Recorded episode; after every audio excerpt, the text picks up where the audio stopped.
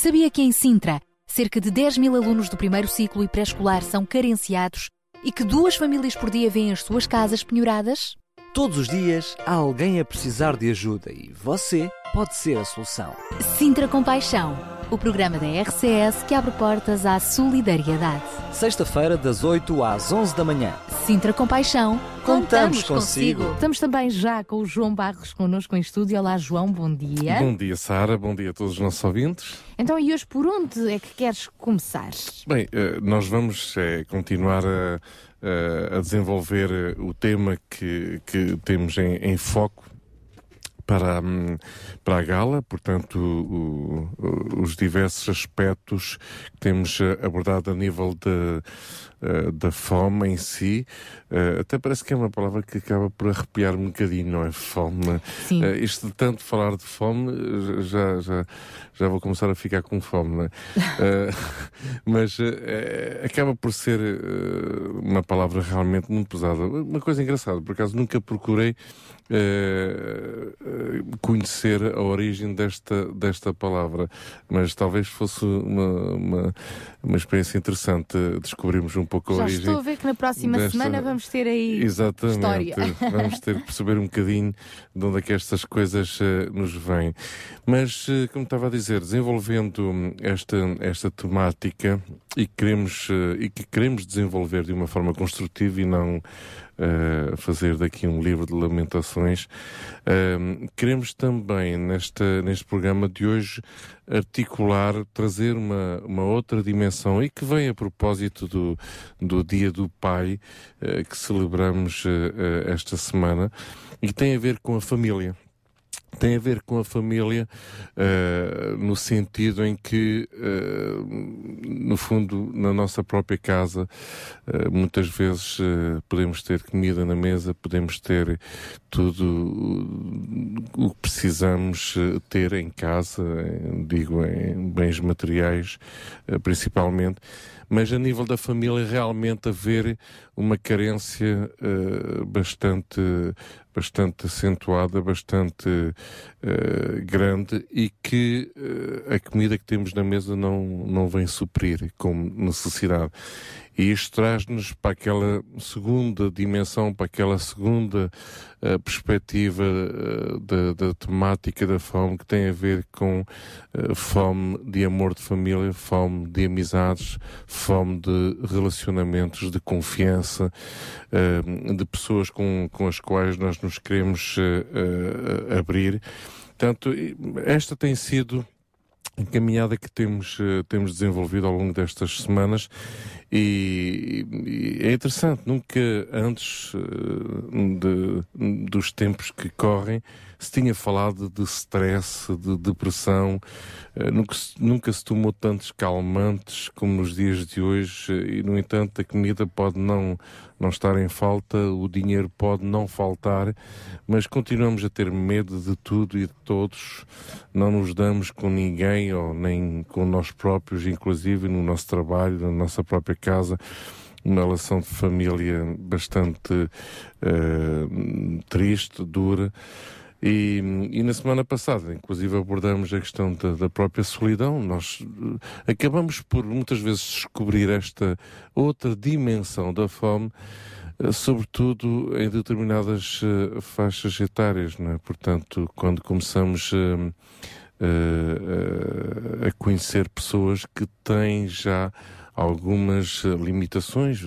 Podemos aqui falar de pessoas que estão eh, em casa, eh, enfim, por, por alguma deficiência física, eh, ou porque, pronto, já, já são bastante idosos, os filhos já não estão, o ente querido, que era a esposa ou que, é- que era o marido, já não está também, a dor da separação, portanto, dor da morte. E isso traz, eh, enfim, uma, uma fome que muitas vezes não identificamos como fome. Pensamos que fome é só daquilo que metemos no nosso estômago. Portanto, é, é disto um pouco que nós queremos falar. É disto que nós queremos também eh, tratar no, no fórum. Esta é uma realidade com a qual muitos dos nossos ouvintes com certeza se irá uh, se está a identificar. Nós, uh, nós verificamos isto e percebemos isto uh, em todas as instituições sociais pelas, que têm passado por aqui, de alguma maneira, nós percebemos que uh, quando uma pessoa uh, nos vem pedir alguns alimentos, quando alguma pessoa nos vem pedir alguma roupa, basta parar um, um bocadinho mais de tempo e percebemos que no fundo não é bem os alimentos e a roupa das quais a pessoa precisa, mas é sim de um tempinho para desabafar, um tempinho para ser ouvida, um tempinho para ser uh, abraçada. Um, e às vezes, mesmo a pessoa voltando para casa sem a bolsa de alimentos e sem, sem um saco de roupas, uh, acaba por ir ainda mais, uh, mais alegre, mais feliz, uh, mais preenchida do que se levasse um ou dois sacos de alimentos. Portanto, estamos a falar de coisas profundas. Não, eu tenho consciência de que não é simplesmente um mais um igual a dois. Claro. estamos a falar do, da alma, estamos a falar realmente das nossas emoções, de, de uh, das várias necessidades que o ser humano tem e exatamente. de todas a maior é sem dúvida de sermos amados. É? Exatamente. É? Amar exatamente. e ser amado. Essa, essa é a temática que queremos trazer para, para, para, para o dia de hoje. Então vamos continuar atentos ao nosso programa. Hoje vamos uh, voltar a falar várias vezes deste, deste assunto. Uh, e vamos continuar assim até à nossa gala, que vai ser no dia 12 de abril, sábado. Não se esqueça.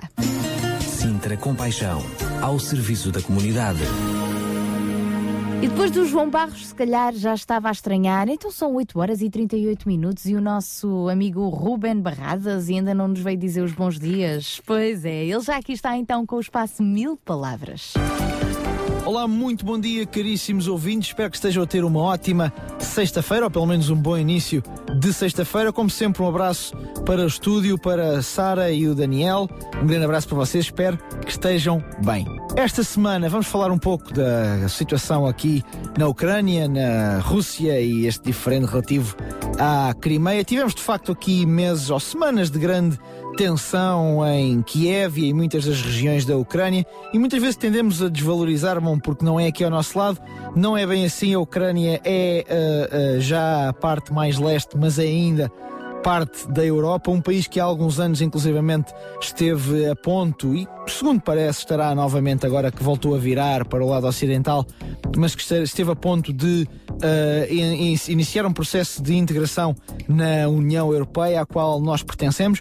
Mas hoje, aproveitando esta situação ucraniana e também o referendo que houve, a anexação desta região da Crimeia pela, pela Rússia, alguma coisa que já não estamos habituados a ver nos dias que correm, falemos um pouco sobre algumas lições que o passado uh, nos dá. Se nós recuarmos alguns séculos e alguma coisa que uh, muitos uh, estudiosos e, e curiosos e comentadores têm é um paralelo que muitos deles têm feito. Se, se, se recuarmos algumas décadas, aliás, nós vamos ver que no final dos anos 30 tivemos uma situação muito idêntica. A Alemanha nazi, na altura liderada por Adolf Hitler, começou aos poucos a sua política, a materializar a sua política expansionista, invadindo territórios à sua volta. Pois bem, eis que em 2014, uma altura em que nós pensávamos que estes assuntos já estariam mais do, do que resolvidos, temos, e não quero fazer uma comparação, mas uh, como dizem os, espanhóis, que elas ai, ai, há, há aqui um problema relativo à Rússia e a Putin e a tudo aquilo que a maneira como tem abordado o lado mais ocidental, especialmente aqueles países que fizeram parte já da cortina de ferro e que hoje se viraram mais para o Ocidente. E nós temos aqui uma lição do passado com a qual nós devemos aprender, não só esta, mas em todas as coisas na nossa vida. Será que ficar de braços cruzados à espera que as coisas aconteçam, quando infelizmente já tivemos na nossa história situações dramáticas que começaram da mesma maneira ou com episódios uh, muito similares, será que cruzar os braços perante uma situação destas é uh, uh, uma hipótese viável? lembro que na altura o mundo ocidental não encarou com grande importância o início desta política expansionista alemã que, que culminou, sabemos hoje, na Segunda Guerra Mundial e no extermínio de milhares de, de pessoas pertencentes a minorias. Mas uh, será que essa parte da história não nos deve levar a fazer alguma coisa para que não voltemos a ter uma situação idêntica?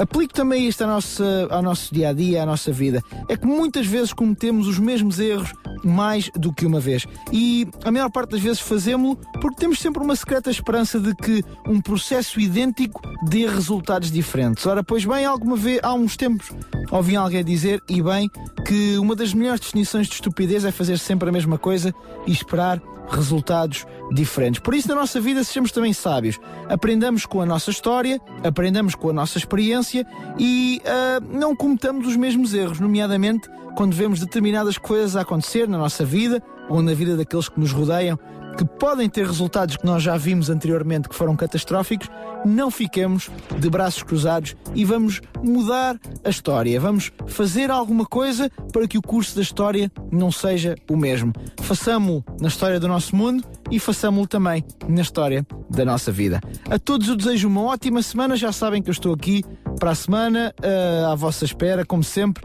Espero que estejam aí desse lado, por isso, até lá.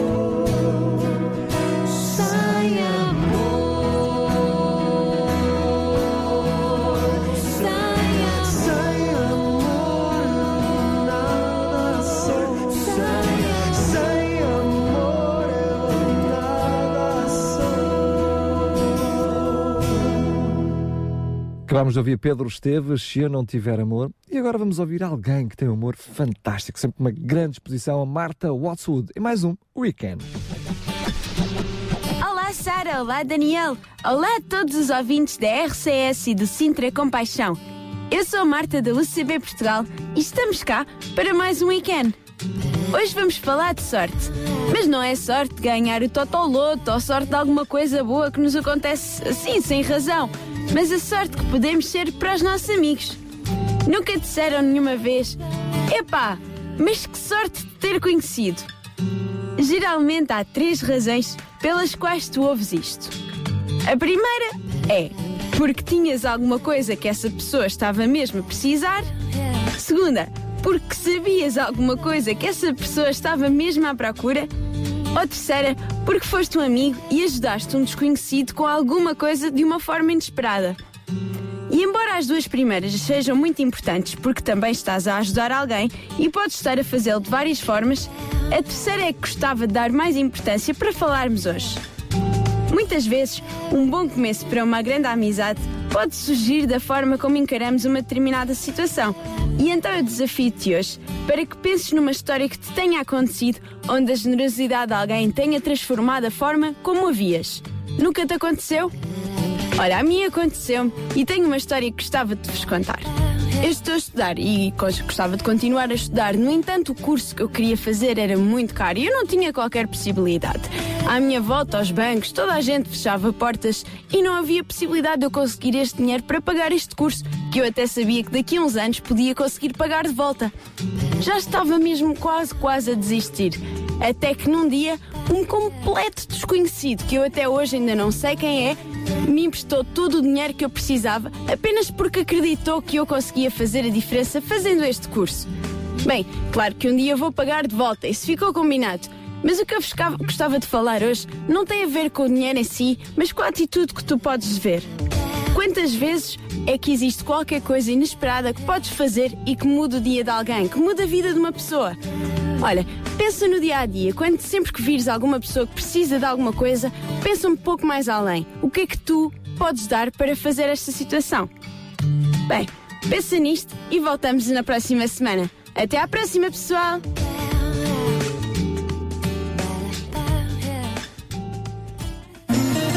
Sintra Compaixão, uma voz amiga.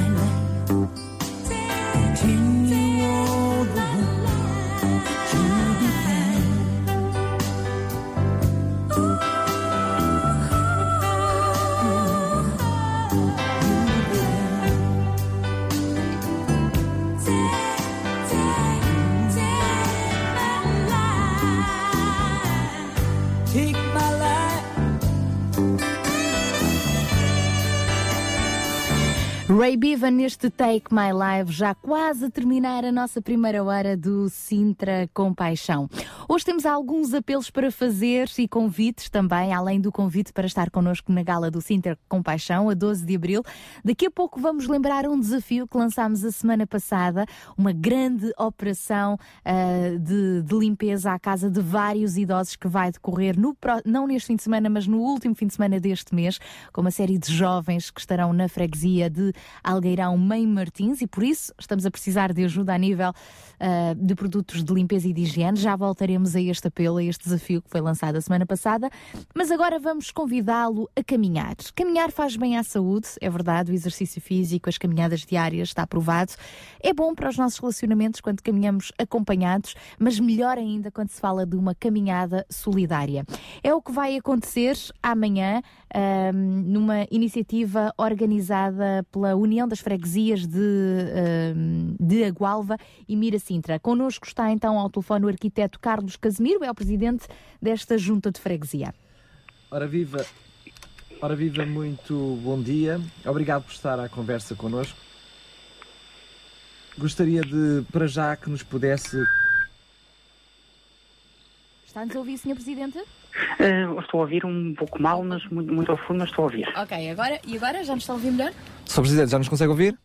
Eh, sim, já nos consegue ouvir melhor. Ok, muito obrigado mais uma vez por estar hum, connosco. Ah, gostaria, em primeiro lugar, de que nos pudesse pôr ao corrente, hum, em traços gerais, como é que vai decorrer esta iniciativa? Eh, pronto, esta iniciativa está, em primeiro lugar, enquadrada numa, numa outra iniciativa que é uma, uma Semana da Saúde eh, que já se tinha tornado prática na antiga freguesia de Mira Sintra e que nós eh, demos naturalmente continuidade logo que tomámos posse.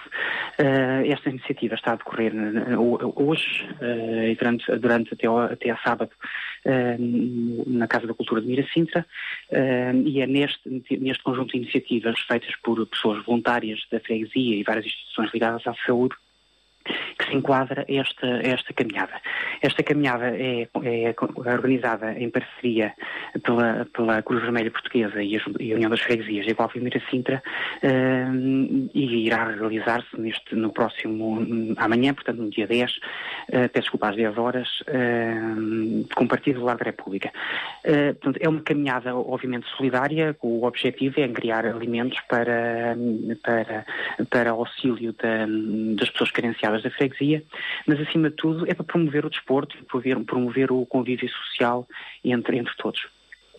Então, quer dizer que esta União das Freguesias está também preocupada com a fome que há em Sintra, a nível da saúde, a nível da alimentação, mas também a nível uh, de relacionamentos, porque através destas caminhadas promovem-se também relacionamentos de proximidade, não é verdade? Exatamente.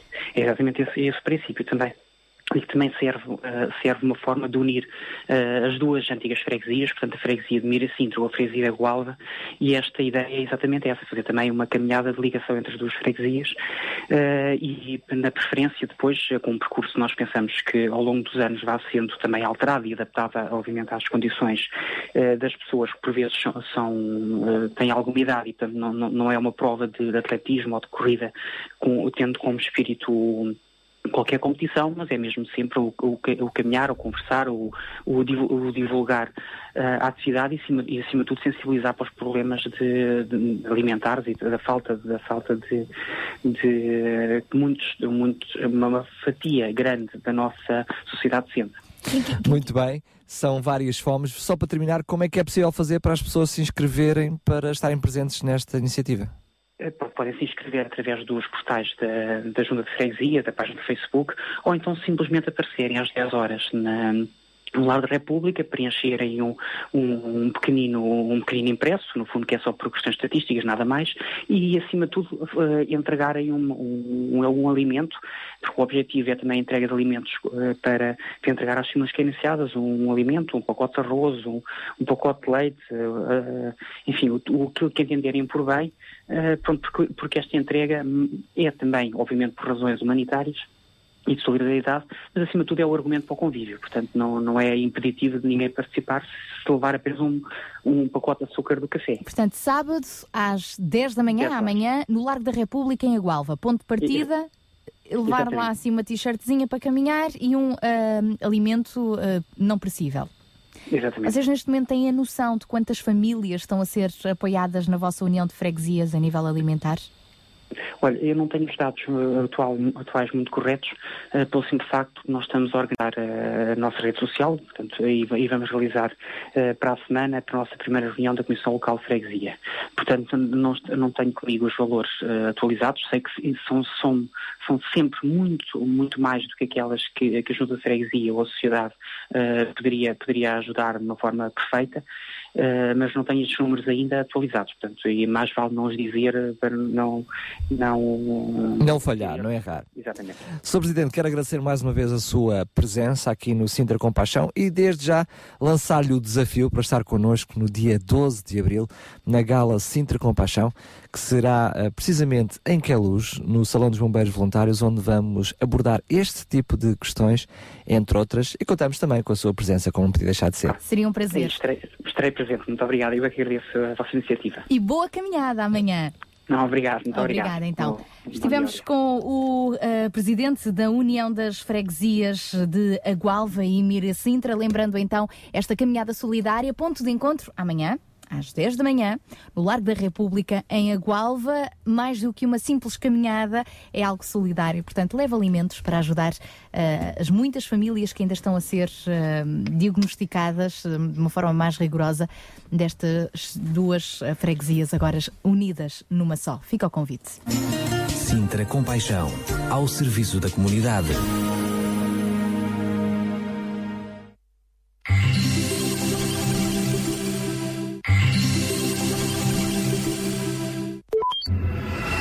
RCS Regional Sintra 91.2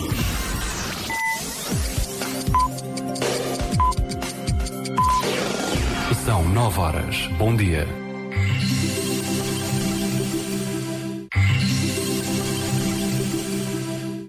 Sabia que em Sintra, cerca de 10 mil alunos do primeiro ciclo e pré-escolar são carenciados e que duas famílias por dia vêm as suas casas penhoradas?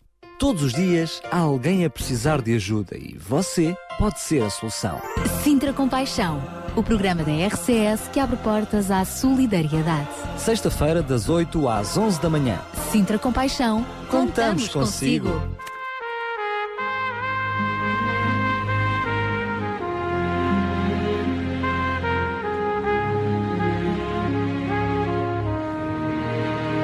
Bom é meu Deus bom é meu Deus.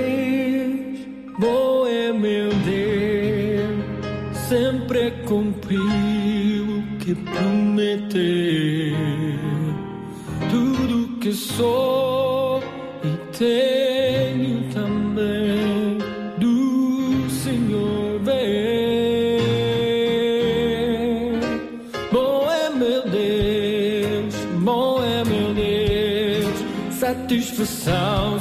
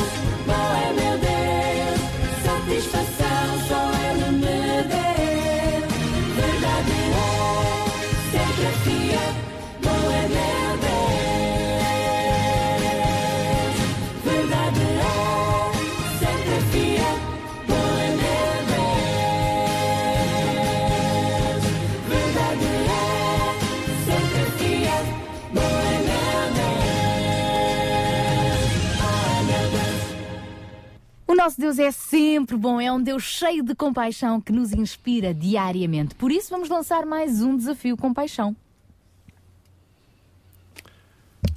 Vamos fazer um apelo, aliás, que já começámos a fazer na semana passada, que é eh, por uma iniciativa que vamos precisar de materiais de limpeza. Mas, ó João, hoje vamos concretizar um pouquinho mais. É verdade que a semana passada lançámos o apelo, foi assim de uma forma mais genérica. Tudo o E já tipo de tivemos apelos. uma resposta. Um certo Daniel Galeio que. É verdade, pelo menos com as luvas. As luvas já estão.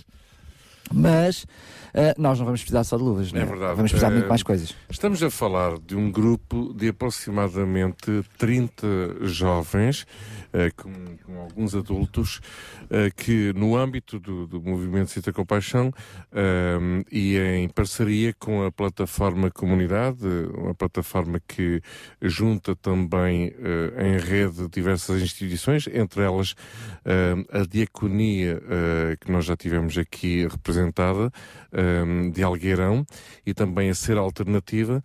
Eh, este grupo de aproximadamente 30, hum, 30 jovens e adultos irão estar no sábado 29 a dar um apoio muito, muito grande e muito precioso uh, estas duas instituições, uh, melhor dito, uh, irão servir famílias, nomeadamente pessoas idosas que estão nas suas, nas suas casas.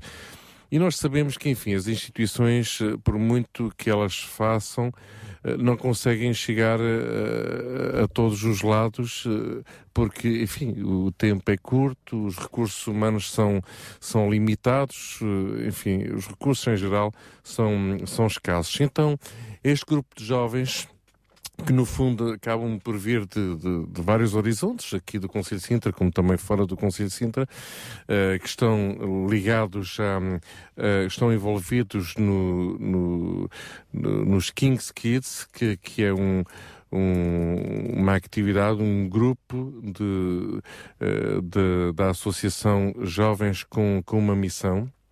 Pois este grupo uh, tem um programa específico uh, que eu, inclusive, achei interessante, interessante interessantíssimo uh, o nome que deram a este programa, que, que, que é Mãos.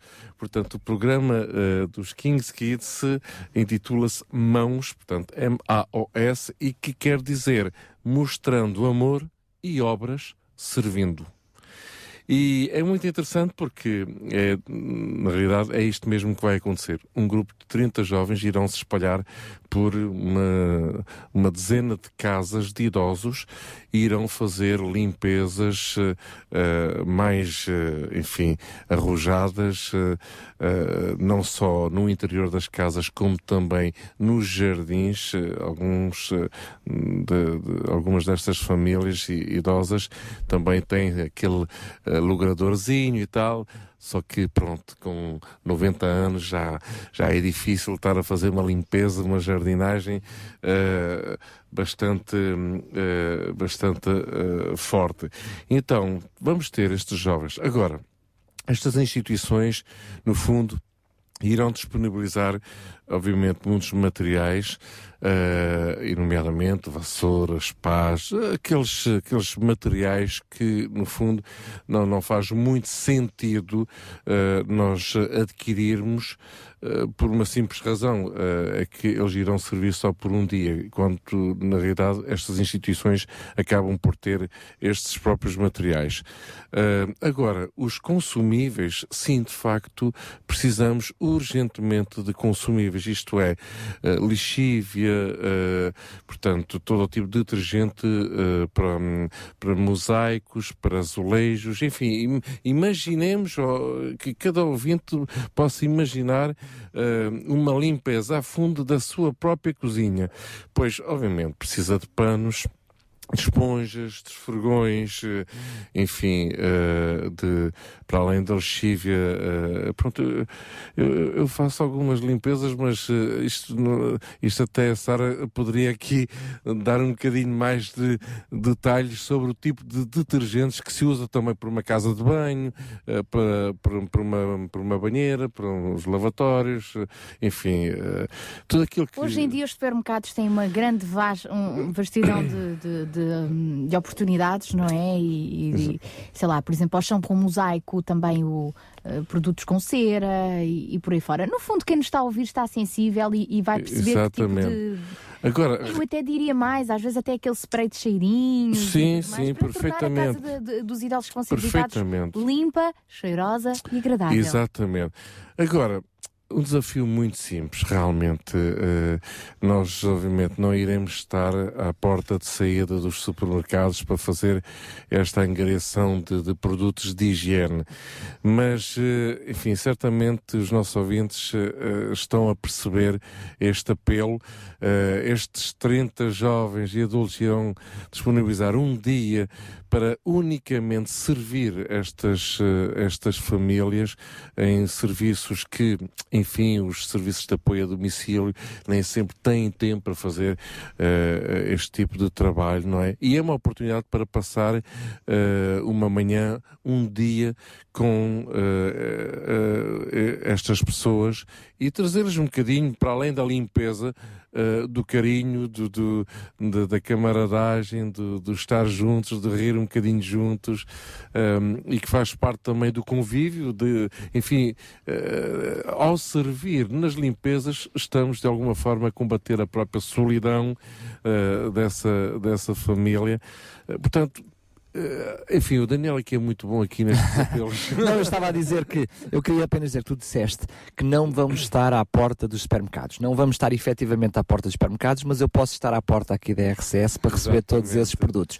E aproveito também para relançar e lançar também o desafio para, quem sabe, alguém que nos está a ouvir e para além dos, dos produtos, queira também ela dar um pouquinho do seu tempo para ajudar esses jovens Sim, e juntar-se aos Kind Kids e ser também ela um Kind Kid durante um dia e ajudar um, estes, estes idosos. Por isso, entre em contato connosco aqui na rádio. O melhor mesmo é até bater aqui à porta. Um, a porta poderá estar aberta ou escancarada para si para receber esses produtos. Um, produtos de limpeza, lexívia, daqueles rolos de saco do lixo. que uma pessoa num supermercado possa, ao ir fazer as suas compras, Lembrar. pensar assim: ok, eu vou levar aqui dois ou três sacos de produtos de higiene que servirão para fazer uma limpeza a fundo de uma cozinha de uma família, de um casal idoso, uh, ou de uma casa de banho pronto, uh, uh, que precisa realmente daquelas limpezas que todos nós sabemos que não, não são feitas todos os dias, mas devem ser feitas de mês a mês. Ou... E não estamos a falar apenas de uma casa de banho ou de uma cozinha, Exatamente. estamos a falar de várias, vão ser precisos vários produtos.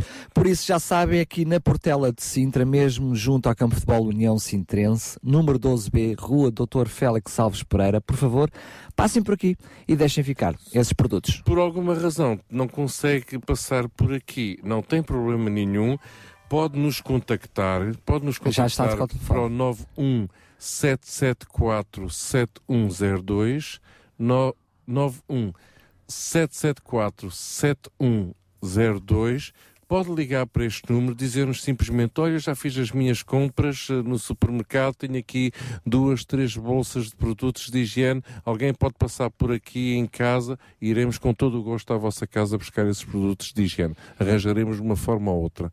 Muito obrigado. É isso mesmo, obrigada e não se esqueça, esta operação de limpeza já na próxima semana, portanto no final, não neste fim de semana, mas no próximo, portanto contamos mesmo com a sua ajuda.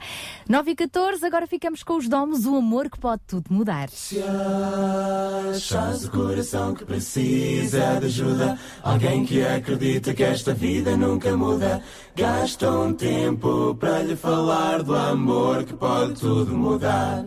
Se deres de caras com alguém que se sente perdido, olhando para ti como quem faz um pedido, gasta um tempo para lhe falar do amor que pode tudo mudar. Jesus é o amor que transpõe montanhas, é o amor que acalma o mar.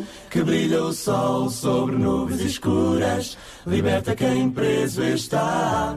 É a esperança quando acaba a razão. Jesus é a razão de toda a esperança. Vamos dizer que Jesus pode dar o amor que pode tudo, o amor que pode tudo, o amor que pode tudo mudar. A riqueza que em Jesus conseguimos é do tipo que aumenta cada vez que dividimos. Nada nos impede, vamos falar do amor que pode tudo mudar. Jesus é o amor que transpõe montanhas, Ele é o amor que acalma o mar. Que brilha o sol sobre nuvens escuras, liberta quem preso está. É a esperança quando acaba a razão. Jesus é a razão de toda a esperança. Vamos dizer que Jesus pode dar o amor que pode tudo, o amor que pode tudo, o amor que pode tudo mudar. Uh,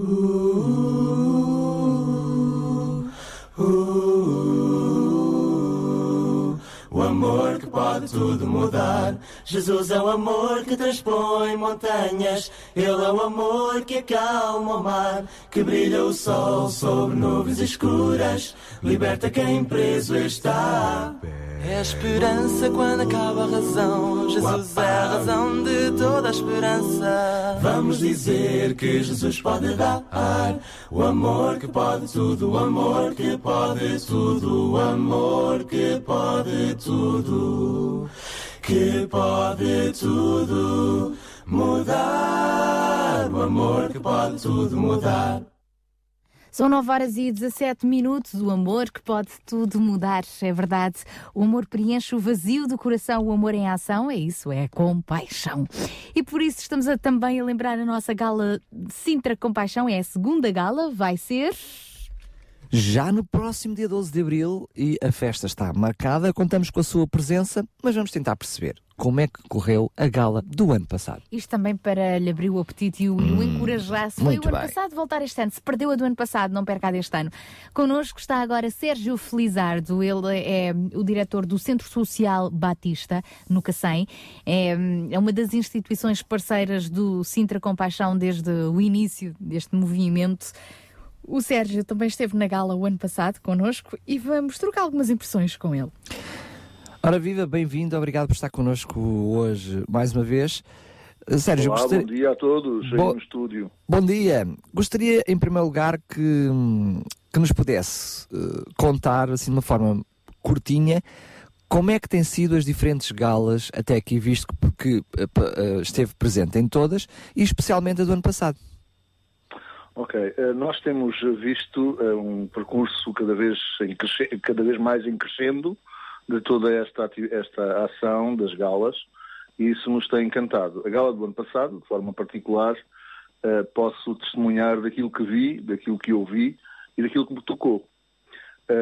Uma das coisas que eu achei interessante e quero realçar foi a sensibilização da comunidade para, através de si mesma, conseguir encontrar meios e formas de colmatar as carências sociais do Conselho, amenizando assim o sofrimento da população. Ah, Outra das coisas importantes que aconteceram naquela gala foi verificar a força de uma geração que empenhadamente se dispõe a mudar o rumo daquilo que poderia ser interpretado muitas vezes até como fatal, sem solução. Mas uma geração que não se resigna e continua a sonhar e continua a lutar-se, tal como ficou patente nos testemunhos que nós ouvimos ali na gala. Testemunhos de jovens que prestaram serviço comunitário na Holanda, eh, um grupo de pessoas que se empenhou na beneficiação de instalações de um centro de dia, o apoio a crianças eh, por comunidades cristãs através de recolha de materiais escolares, enfim, tanta coisa que esta geração eh, se dispõe para fazer. Isso dá-nos esperança. Uh, também, outra, outra coisa que eu enten- entendo que, que é, é importante realçar é que uh, as entidades oficiais, as autoridades locais, também uh, percebem o impacto desta gala e o impacto de todo este um, envolvimento da comunidade. Uh, e isso é patente através da forma como têm acarinhado, apoiado, incentivado essas iniciativas da comunidade, essas iniciativas da comunidade através até da facilitação de meios, de recursos. Olha, Daniel e Sara, eu fiquei encantado também por perceber que eh, isto está a atingir todas as pessoas. Um, o envolvimento das próprias empresas, que habitualmente têm vista apenas o lucro, eh, e estão a encarar a necessidade da população como sendo também a sua responsabilidade social. Um, talvez possa ainda realçar a questão da mensagem, uma mensagem clara de que ninguém pode ficar indiferente ao sofrimento do seu próximo. Um, e o desafio de interiorizarmos os valores do humanismo cristão, aplicando aquilo que aprendemos de Cristo, através do seu exemplo amoroso, uh, perante os dramas pessoais e familiares das pessoas com quem ele se cruzava, confor- confortando-as, curando-as, saciando a sua sede, a sua fome, trazendo-lhes esperança. Eu acho que uh, são talvez estes cinco aspectos mais importantes que eu gostaria de realçar. A sensibilização da comunidade, a força de uma geração, o empenho das autoridades, o envolvimento das empresas e a mensagem de que este é um assunto que diz respeito a todos nós. Estou a ver que o Sérgio tem boa memória. Lembra-se perfeitamente daquilo que nós falámos no ano passado. Muito bem. E acho que, verdade. sem dúvida, que despertou o desejo deste ano. ah, vol- quem, quem esteve, voltar. Quem não esteve, não perder então esta gala do Sintra É, faço um Compaixão. apelo para que possam um, não ouvir no próximo ano o testemunho de alguém como eu estou agora a dar, mas que possam estar um, lá no, no- no- no Salão dos Bombeiros e presenciar-se. Viva voz poder ouvir É verdade. e poder verificar tudo aquilo que está a ser feito no Conselho. E, e sentir parte, que é parte de tudo isto que está a Exatamente. acontecer. Muito obrigada, Sérgio. Um grande abraço. Sara, eu posso só dar uma, uma, uma, uma outra, um, um outro apontamento? Força. Rapidamente. Eu lembro-me na minha infância de um hino que nós cantávamos, e isto vem na sequência daquilo que eu ouvi o, o João Barros há pouco falar sobre as mãos disponíveis para servir. E assim nos dizia: Estas mãos que Deus me deu foram feitas para servir. O vizinho ao lado meu que não sabe mais sorrir. E através das minhas mãos eu pretendo mostrar o sorriso de Jesus.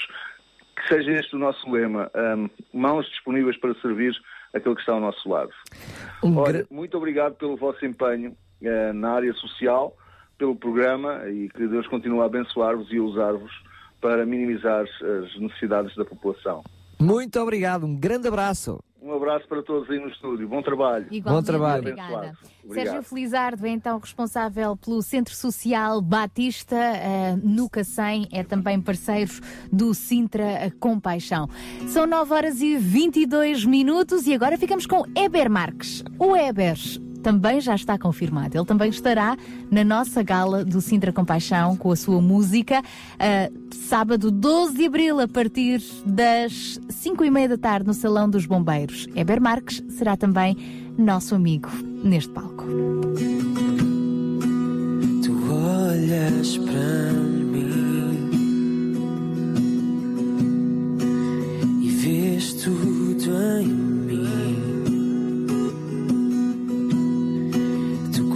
Conheces o meu coração. É impossível o esconder. Conserta o meu caminhar. Só a ti eu quero agradar. Minha alma chora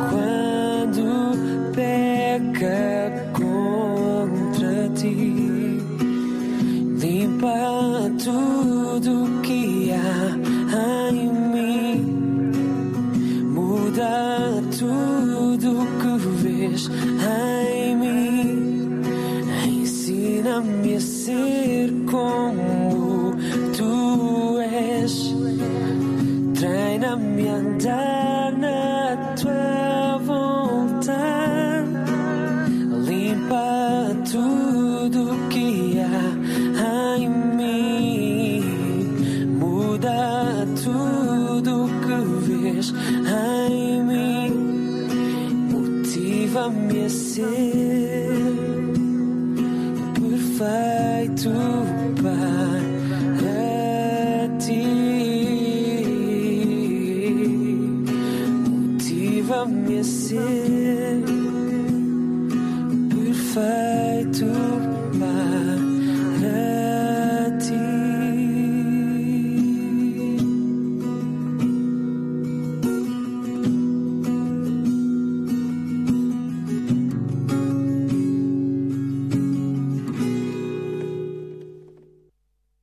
Eber Marques, ele que estará connosco na próxima gala do Sintra Compaixão, eh, sábado 12 de abril, a partir das 5 e meia da tarde. Estará também o Grupo Gerações, o Palhaço Marco da Operação Nariz Vermelho, os Kings Kids, que vão estar envolvidos nesta operação de limpezas.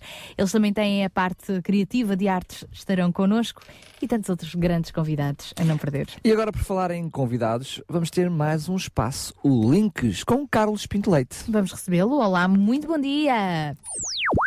Bom dia, Sara. Bom dia, Daniel. Bom dia a todos os ouvintes da RCS. É um prazer estar novamente aqui de volta ao programa Sintra Compaixão, em nome da UCB Portugal. E para hoje, e vamos direto já ao assunto para não perder tempo, para hoje trago-vos a Fundação Infantil Ronald McDonald. O site fundaçãoronaldmcdonald.com existe uma página no Facebook. A Fundação Infantil Ronald McDonald foi criada em 2001 em Portugal e com o objetivo de criar uma casa longe de casa para famílias de crianças gravemente doentes, onde os pais possam amparar-se mutuamente a nível emocional e visa promover também a realização de iniciativas que contribuam para o bem-estar das crianças gravemente doentes e as suas famílias. Alguns dos projetos desenvolvidos por esta fundação recentemente é precisamente as casas Ronald McDonald, como eu já referi, o lema é uma casa longe de casa para famílias de crianças gravemente doentes e que se deslocam da sua residência habitual para receber tratamento hospitalar E aí, os pais podem aparar-se mutuamente uns aos outros a nível emocional e têm ao seu dispor quartos in- individuais, casas de banho, cozinha, lavandaria, sala de estar, enfim, tudo aquilo que uma casa precisa de ter. É uma resposta à afirmação da classe médica de que o melhor para a rápida recuperação de crianças com doenças graves e prolongadas é o acompanhamento dos pais ou familiares próximos durante o seu internamento hospitalar. Em Lisboa, existe uma destas casas, a 5 minutos a pé do Hospital Dona Estefânia, e serve os familiares das crianças que são internadas no Hospital Dona Estefânia, Hospital de Santa Marta, Hospital dos Capuchos e ainda a Maternidade Alfredo da Costa. Esta casa está preparada para receber 10 famílias. No site da Fundação Infantil Ronald McDonald é possível encontrar vários testemunhos pessoais, assim como notícias diversas, como é possível apoiar todo este trabalho através de donativos, através da doação de artigos de limpeza ou produtos da área alimentar, brinquedos, material didático, livros, etc, etc. E finalmente, a área do voluntariado. E aqui existem várias opções. A divulgação da Fundação Infantil Ronald McDonald e dos seus objetivos, a divulgação do projeto da escada Ronald McDonald, ações de recolha de fundos, angariação de novos parceiros e patrocinadores e também o apoio pessoal no alojamento e nas tarefas do dia a dia das casas Ronald McDonald. Aqui fica a minha proposta para você que quer aproveitar o seu tempo livre. Não se esqueça o site www.fundaçãoronaldmcdonald.com e existe a página no Facebook, como não podia deixar de ser. Da minha parte por hoje é tudo. Sara Daniel, a emissão continua nas vossas mãos. Desejo a todos um excelente fim de semana.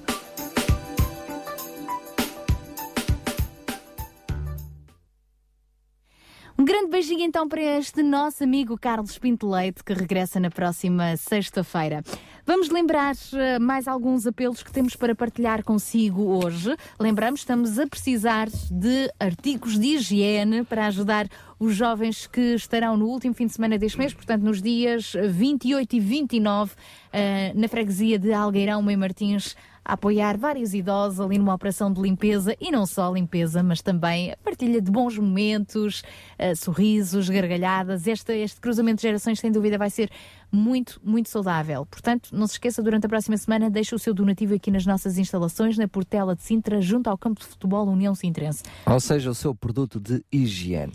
De higiene para a casa, obviamente. Claro. E agora, Daniel, Agora, olha, antes mesmo de fazer este apelo, já agora fazer aqui um sublinhado, porque acho que é pertinente, sobretudo nesta altura. Nós aqui na rádio temos recebido muitos, muitos, muitos apelos, muitos pedidos de necessidade. Alguns deles são resolvidos logo, não chegam aqui ao programa, outros também são filtrados e outros mesmo ficam difíceis de gerir e saber como é que os colocamos no programa ou não.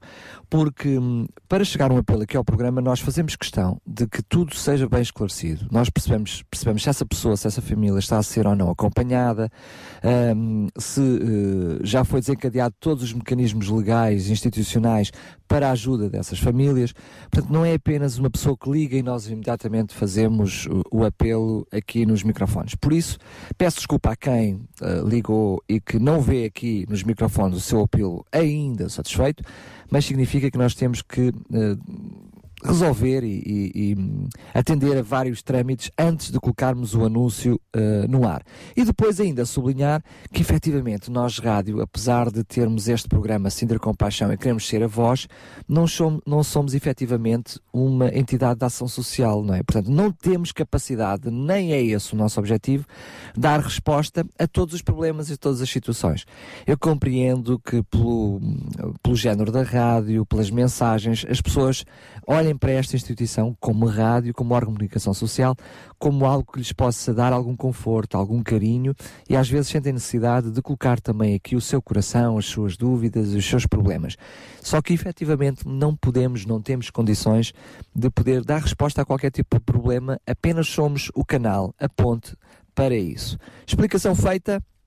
Esta semana mesmo recebi também uma visita, aliás, recebi várias visitas, mas especialmente desta senhora, ah, uma senhora que hum, ah, é cubana, mas que já está em Portugal há 30 anos e que eh, ela e o seu marido vivem uma situação bastante complicada. Ele, deficiente, apenas vivem com uma reforma de invalidez e têm que fazer face, como não podia deixar de ser, a todas as despesas. Uma reforma de invalidez que hum, ronda os 300 euros, não chega a 300 euros, e têm que pagar renda de casa, luz, água, por aí fora e têm vivido hum, com problemas de fome, eh, entre muitos outros. Estão a, a ter ajuda de várias instituições e a RCS está a desenvolver também mais alguns trâmites para poder ajudar, mas esta senhora gostaria de poder ter um emprego.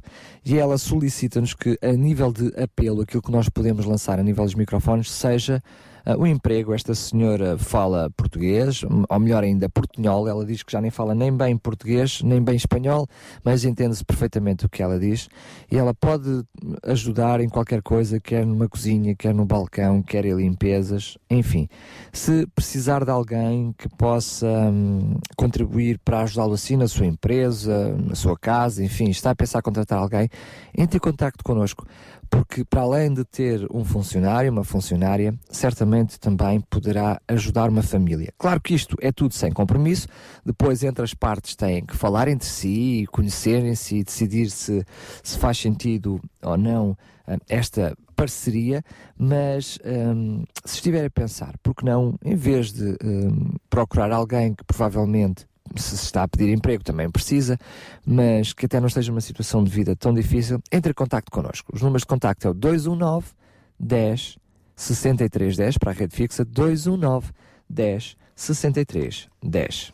Fica então este apelo feito e sempre na esperança de que venham algumas respostas. Já são 9 horas e 33 minutos e já a seguir nós vamos receber também as mulheres de esperança que habitualmente estão connosco às sextas-feiras, a Sónia Catarino e, E a Sara de Simões. que se vão juntar a nós com mais um tema das mulheres de esperança. Sintra Compaixão, uma voz amiga.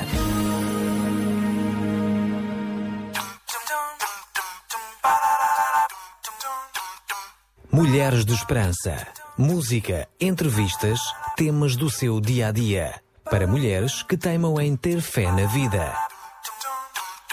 Olá, este é mais um programa Mulheres de Esperança e nós estamos aqui para fazer-lhe companhia nestes próximos 30 minutos. Vamos começar com esta bela música e logo a seguir voltamos para a nossa conversa.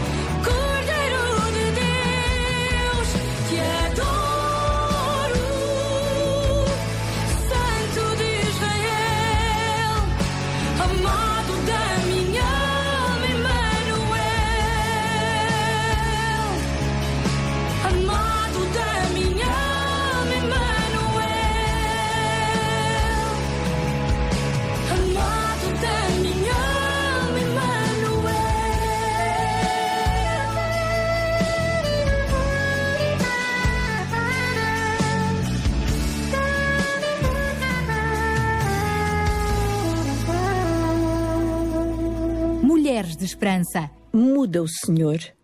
Transforma-o, por favor, clamou ela em total desespero. Era assim que a Tina orava pelo marido. Durante muitos anos, esta tinha sido a sua súplica. Só duas palavras: Muda o Senhor. Não conseguia dizer mais nada. Quando olhava para a sua vida e para o seu casamento infeliz, onde tudo parecia frio e morto. E há muitas mulheres que fazem esta oração. A Tina partilhou connosco a sua história e nós vamos partilhá-la consigo, ouvinte.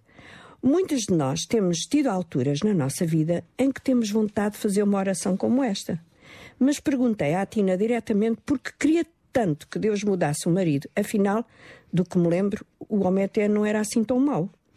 Pois, oh Sara, mas quem está dentro do convento é o que sabe que lá vai dentro, né? Diz o povo. E às vezes falamos e estamos com pessoas tão agradáveis, mas dentro da sua casa são totalmente diferentes. Eu sei que isso é verdade. Mas neste caso, ao perguntar à Tina porque queria tanto que Deus mudasse o marido, ela respondeu que no fundo ele era uma boa pessoa, trabalhador, amigo da família, um bom pai. Ou seja, não respondeu diretamente ao que tu perguntaste. Pois não. A Tina dera à luz o segundo filho e estava em casa a tomar conta das crianças. Ela sempre tinha sonhado com a possibilidade de ficar em casa e poder ser mãe e dona de casa a tempo inteiro. Mas agora que isso estava a acontecer, sentia-se infeliz e desorientada. E ela disse até que se sentia solitária, insegura e começou a ficar deprimida. Nunca se tinha sentido tão só e isolada. O marido não estava a dar-lhe o amor e a atenção que ela precisava.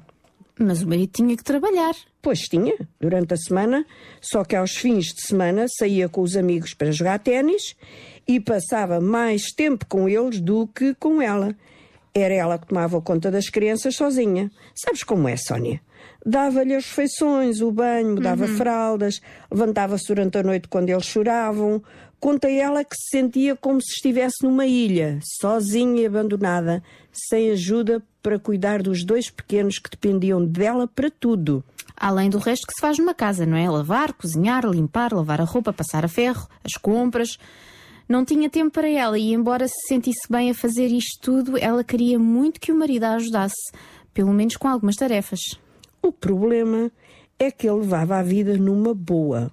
Fazia o que queria quando queria. Isto levava a Tina a ficar muito zangada e, quando isso acontecia, aborrecia-o com as suas questões, com os seus comentários, o que os levava a ficar sem falar um ao outro durante dias. Nesses momentos achava que já nem gostavam um do outro. É uma situação bastante comum. Quando o casal deixa de comunicar e quando o faz é com piadas e gritos e muitas vezes com silêncio. A Tina estava ressentida, amarga, quase sempre. Não estava feliz e o marido estava frio e distante. De facto, ele tinha perdido todo o interesse nas coisas que eram importantes para ela. A única altura em que tinha a sua atenção era quando ele queria sexo. Isso ainda a tornava mais zangada, porque ele estava a suprir as suas necessidades, não as dela. E com este quadro, a Tina sentia que o seu casamento estava no fim. Contou-nos que pensou em deixar o marido, mas não tinha dinheiro nem para onde ir e, no fim, não queria deixá-lo. Mas sentir apenas um pouco de carinho e atenção. Não sabia o que tinha feito errado para chegar a uma situação destas.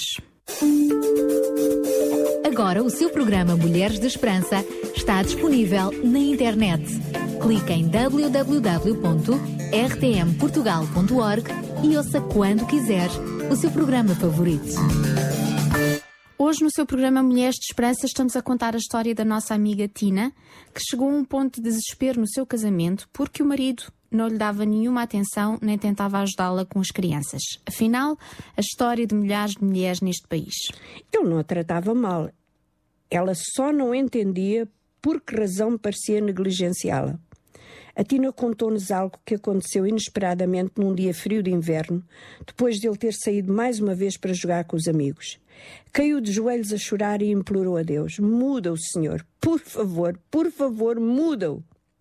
Ela pensou: será que Deus responde a uma oração como esta? Será que Ele vê o meu desespero? Importa-se comigo, com a minha dor? Neste momento, em todas estas questões, a Tina começou a duvidar até da existência de Deus. Ela já orava por isto há algum tempo, sem ver qualquer mudança no marido e sem resposta, afinal. E ela conta o seguinte: nesse momento, de cara no chão, Ajoelhada e lavada em lágrimas, ouvi algo dentro do meu coração. Eu sabia que aquilo não era apenas a minha voz, porque o que eu escutava era tão suave e era algo que eu nunca diria. De facto, era algo que eu nem desejava ouvir. Essa voz mansa disse: Querida, tu precisas mudar. Sentei-me de repente e repliquei como se soubesse mais que Deus: Eu preciso mudar? Eu é que preciso mudar?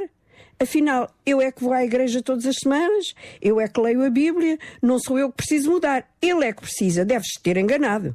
E mais uma vez a voz doce disse: Precisas mudar. Deus falava dentro do coração da Tina enquanto ela clamava a Deus.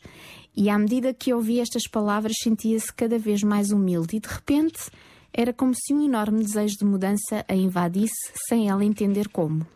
A Tina conta que era como se travasse uma luta dentro dela entre o que ouvia no seu coração e o seu desejo imenso que o marido mudasse. Mas estava tão desesperada, tão faminta de mudança no seu casamento e na sua casa, que estava pronta a fazer o que fosse preciso para essa mudança. E se isso viesse através dela, estava disposta. Agora, a sua questão era: afinal, o que tem que mudar ou onde tem que mudar? Por instantes, deu-lhe vontade de ignorar aquela voz suave, a voz de Deus. O dia foi passando e a pergunta a martelar dentro dela: mudar o quê?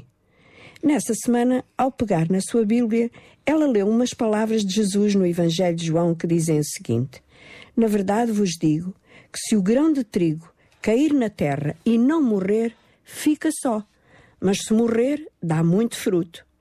De repente a Tina percebeu. Deus quer que eu seja como o grão de trigo. Ele promete que se eu morrer, o meu casamento vai tornar a ter vida. Claro, Deus não quer que as pessoas morram, no sentido de ficar cadáver. Nada disso. O que estas palavras queriam dizer, e a Tina entendeu isso muito bem, era que temos que morrer para nós mesmas. Ela percebeu e contou-nos o seguinte: eu tinha que colocar as minhas necessidades em último lugar e colocar as do meu marido em primeiro lugar. Alguns exemplos do que a Tina entendeu. Tinha que morrer para querer sempre ser ela a ter razão. Deveria ficar feliz quando não ganhasse a discussão. Tinha que morrer para fazer sempre tudo à sua maneira. Teria que ficar feliz mesmo quando as coisas não corressem como ela desejava. Tinha que morrer para chatear o marido o tempo todo, cada vez que ele saía para jogar ténis com os amigos. Tinha que parar com isso. Mas não foi fácil para a Tina. E não é fácil para ninguém. Então ela fazia algo interessante. Um exemplo. Em vez de dizer ao marido, a que horas vens para casa? Preciso da tua ajuda. Passou a dizer, até logo, diverte-te. Ela conta que a primeira vez que disse isso ficou tão agoniada que até pensou que ia vomitar, imaginem. Morrer para si mesma não foi fácil, mas Deus prometia na sua palavra que a sua vida iria dar fruto. Por isso estava disposta a tentar. Uns dias mais tarde, ao ler a Bíblia outra vez, viu como Jesus lavou os pés aos discípulos, uma tarefa bastante humilhante naqueles dias. Era como se Deus lhe estivesse a dizer ao ouvido que uma maneira prática de morrer para si própria era fazer algo em casa que odiava fazer. E nessa altura, a pior de todas as tarefas era deitar fora o lixo da semana e separá-lo. A Tina é assim, uma mulher toda cheia de nove horas. Ela sempre achou que cabia ao marido essa tarefa odiosa de pegar no lixo, separá-lo para levar para o contentor. Isso era um bocadinho demais. E depois sentiu que Deus queria que ela fizesse outras tarefas para o marido, como pôr o carro a trabalhar antes de ir para o trabalho. Nas manhãs frias de inverno havia gelo no vidro e ela aquecia o carro. Fazer um pote de café fresquinho todas as manhãs antes dele se levantar não fazer muita larida enquanto apanhava a roupa suja que ele deixava espalhada pelo quarto, recusar fazer amor com o marido só porque se sentia zangada com ele, começou a ir com ele até ao carro todas as manhãs, beijá-lo docemente à despedida e quando ele chegava à casa dava-lhe um abraço apertado. Nada disto foi fácil. Haverá por aí alguma mulher que nos ouve e que pensa que estamos a incentivar as mulheres a serem escravas dos homens? Nada disso. Prezamos muito a dignidade das mulheres, o seu direito a terem iguais privilégios, mas neste caso há uma pequena diferença. Esta mulher não levou a sua questão a um conselheiro matrimonial. Ela levou o seu problema a Deus. E ele respondeu. Muitas vezes as respostas de Deus são exatamente o oposto daquilo que é normal ou vulgar na nossa vida. Mas aí temos uma escolha. Obedecemos e temos os resultados que Ele promete, ou ficamos na nossa teimosia e somos cada vez mais infelizes. E a Tina contou-nos que nas primeiras semanas fazer tudo aquilo foi muito difícil. Ficava mesmo mal e lá no fundo pensava: isto irá resultar? Será que um dia ele vai servir-me assim? Era um comportamento de criança. Ficava à espera da sua vez de receber. Na semana seguinte, ao pegar na Bíblia, leu outra coisa diferente e Jesus dizia: Eu sou a videira, vós as varas. Se permanecerem em mim e eu permanecer em vós, dareis muito fruto, porque sem mim nada podereis fazer. Aí era como se Deus lhe dissesse: Tina, eu sou a videira, tu és um ramo. Se a tua relação comigo for o mais importante da tua vida, vais produzir muito fruto. Mas se escolheres fazer tudo na tua própria força, essa, essa ideia de morreres para ti mesmo e servires o teu marido vai dar em nada, porque sem mim nada podes fazer. E ela entendeu que tinha que viver mais ligada a Deus, tinha que ler mais a palavra de Deus, orar, pôr em prática tudo o que tinha aprendido. Então, sentindo um desejo enorme de mudança na sua vida, obedeceu. Começou a ler a Bíblia todos os dias, a falar com Deus todos os dias. Isso tornou-se uma prioridade na sua vida. Levantava-se cedo, orava a Deus, contava-lhe todos os seus temores e frustrações e tudo o que lhe ia no coração. Como se sentia triste com a sua vida e com o seu casamento, e esse tempo diário com Deus começou a curar o seu coração e a amargura e o ressentimento começaram a desvanecer. Continua a ser amável para o marido, a fazer tudo para lhe agradar, e os sentimentos de amor que pareciam ter fugido do seu coração voltaram outra vez. Algum tempo depois, o marido disse-lhe que a bondade dela foi o que o atraiu outra vez, com o mesmo amor e paixão que tinham antes do casamento. Isso provocou uma mudança completa nas suas vidas, era como um milagre. Um dia ele pediu-lhe uma Bíblia e começou a ler e a fazer-lhe perguntas. Pareciam viver uma nova lua de mel. O interessante desta história verídica é que a oração da Tina era para que Deus mudasse o marido. Mas a mudança realmente começou nela, quando deu ouvidos ao que Deus dizia na sua palavra. A frieza, o abandono, a ausência, tudo o que tinha sentido desapareceu e o casal começou uma nova etapa na sua vida. Já passaram 10 anos desde esta crise e o casamento destes dois é totalmente diferente. Continua ainda a pensar nas necessidades do seu marido antes das suas, mas a diferença agora é que ela mesmo diz: a relação mais importante da minha vida não é a que devo ter com o meu marido, com os meus filhos ou com os meus amigos, mas com Deus e Jesus. O fruto de um lar feliz chegou depois do grão ter morrido. Agora, em vez dos nossos filhos serem criados num lar onde os pais quase não se falam e quando falam é para discutir, eles estão a aprender que quando amamos a Deus, em primeiro lugar, não custa nada amar e servir os outros à nossa volta. Sabe, querido ouvinte, a Bíblia não é um livro de regras nem um livro de religião. Quando lemos, encontramos nele o Deus vivo, que criou o universo, que nos ama e está interessado nos detalhes mais pequenos da nossa vida. Agora mesmo, aí onde está, ouvindo, pode aproximar-se de Deus com fé e fazer comigo esta pequena oração e esperar também mudança na sua vida.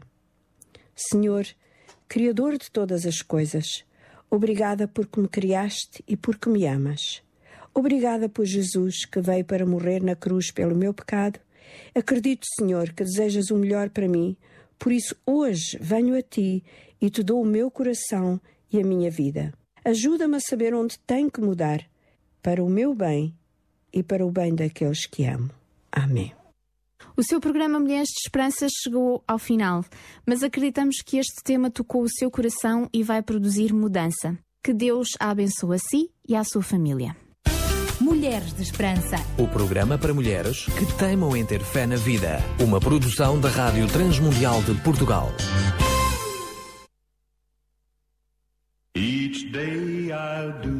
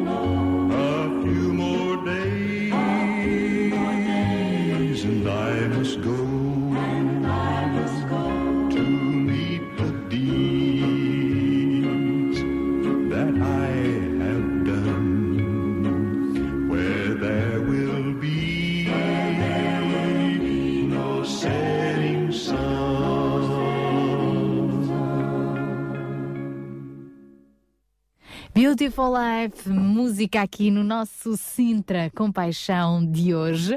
Já estamos a poucos minutinhos das 10 da manhã e agora é tempo de irmos conversar ah, com quem nos vai trazer o pensamento compaixão de hoje. É o Filipe Gonçalves do Exército de Salvação. Ele já está connosco. Olá, Filipe, bom dia. Olá, bom dia, Sara. Tudo bem? Tudo bem, bem-vindo aqui ao nosso espaço. Obrigado. Já vamos diversificando aqui os participantes neste nosso ah, tempo. Hoje do que é que vamos falar então a fechar esta hora? Vamos falar de uma história de um pai e de um filho que prova claramente que quando existe amor, compaixão, união, nos laços familiares coisas grandes podem acontecer. Então, e que história é essa? Então, ao longo da vida, eu tenho aprendido que existem histórias que precisam e devem ser partilhadas. E realmente a história de Rick e Dick Hoyt é uma delas, ou seja, a história de um pai que nunca desistiu da felicidade do seu filho. Esta história de superação e amor começou nos Estados Unidos há 50 anos, quando Ricky, o filho mais velho ah, de Dick Hoyt, nasceu. Durante o parto, ah, o cordão umbilical enrolou-se no pescoço e provocou uma certa falta de oxigenação no cérebro, que trouxe uma lesão cerebral e danos irreversíveis. Ou seja, Rick ficaria para sempre incapacitado de falar ou controlar os movimentos dos braços e pernas. Ah, inclusive, quando Rick tinha nove meses, os próprios médicos aconselharam a família a colocá-lo numa instituição, pois ele iria ser aquilo que eles chamaram um vegetal a vida toda. Mas esta é daquelas histórias que tinha tudo para ter um final triste, mas não teve, Ah, porque a família de Rick não seguiu os conselhos dos médicos e decidiu ficar com ele, cuidar dele e tratá-lo como se fosse uma criança dita normal. Ninguém sabia, nem os próprios pais, até que ponto Rick conseguiria entender o que se passava à sua volta. Mas a verdade é que o pai e a mãe nunca desistiram e com o passar do tempo aperceberam-se de algo extraordinário. Rick seguia-os com os olhos. Sempre que eles moviam-se, o, o seu filho Rick seguia-lhe com os olhos. Então, aos 11 anos, decidiram levá-lo a um departamento de engenharia de uma universidade nos Estados Unidos e perguntaram se haveria alguma maneira de, de fazer com que Rick ah, comunicasse. Mais uma vez não tiveram um feedback positivo, pois disseram-nos que não haveria nenhuma possibilidade, pois o seu cérebro, diziam os cientistas e os peritos, não tinha atividade nenhuma. Mas uma vez mais, não desistiram e desafiaram os próprios cientistas a colocar ou a fazer uma piada, a contar uma anedota, digamos assim, para verem a reação do Rick. E a verdade, para espanto deles, não dos pais, mas dos cientistas e engenheiros, eh, o Rick desatou às gargalhadas. Foi então que os cientistas aceitaram desenvolver um sistema de comunicação especial para ele. Ou seja, com o movimento lateral da cabeça, o único que ele conseguia controlar, ele então poderia escolher letras que passavam pelo ecrã do computador e lentamente escrever palavras no computador. Mas a superação de Ricky não fica por aí. Quando um colega da sua escola sofreu um acidente e ficou paralítico, foi organizada uma corrida para angariar dinheiro para o tratamento. E Ricky, através do computador, pediu: Pai, eu quero fazer alguma coisa por este meu amigo, eu quero participar. Tenho que mostrar-lhe que a vida continua, mesmo que ele esteja paralisado. Eu quero participar na corrida. Ora, temos aqui algo extraordinário. Alguém que está incapacitado, digamos assim, pede ao seu pai para participar numa corrida. Naquela altura, o pai de Ricky tinha apenas 40 anos e corria três vezes por semana, mas para manter o peso. Mas decidiu aceitar o desafio do filho e correr com ele naquela que se tornaria na primeira de muitas corridas que iriam correr juntos. Ricky estava sentado na sua cadeira de rodas e o seu pai empurrava a mesma. Muitos não acreditavam que iria ser possível acabarem a corrida, mas a verdade é que terminaram e não foram os últimos.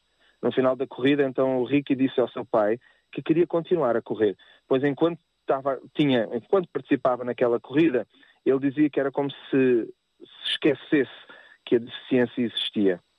Resumindo a história, que é uma história tremenda, hoje, passados, hoje o pai de Ricky tem 68 anos e junto com Ricky já enfrentaram os mais incríveis desafios que possamos imaginar.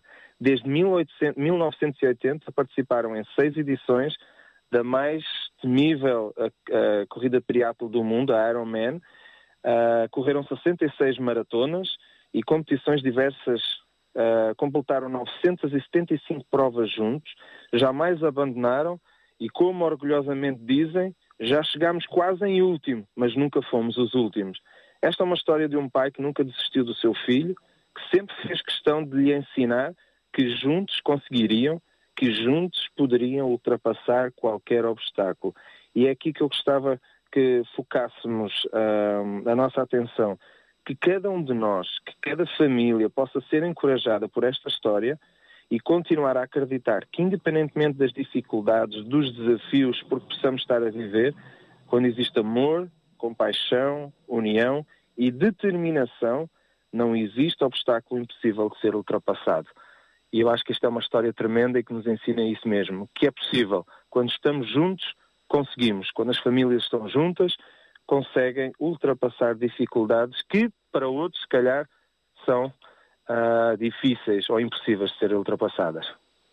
Muito bonita esta história. Obrigada, Filipe Gonçalves, uh, também por uh, esta história de encorajamento, que de resto nós vamos partilhar também no, no Facebook da rádio, facebook.com.br RCS e que também já está disponível no Facebook do Sintra Compaixão. Para a semana voltamos a estar juntos, certo? É verdade, Estás com mais uma história. a esta hora. Para nos encorajar. Obrigado, um Obrigada, bom dia para vocês. Filipe. Até lá, então. Filipe Gonçalves, do Exército de Salvação. E assim estamos a finalizar esta segunda hora. É isso mesmo, já a seguir vamos dar início ao nosso fórum de hoje.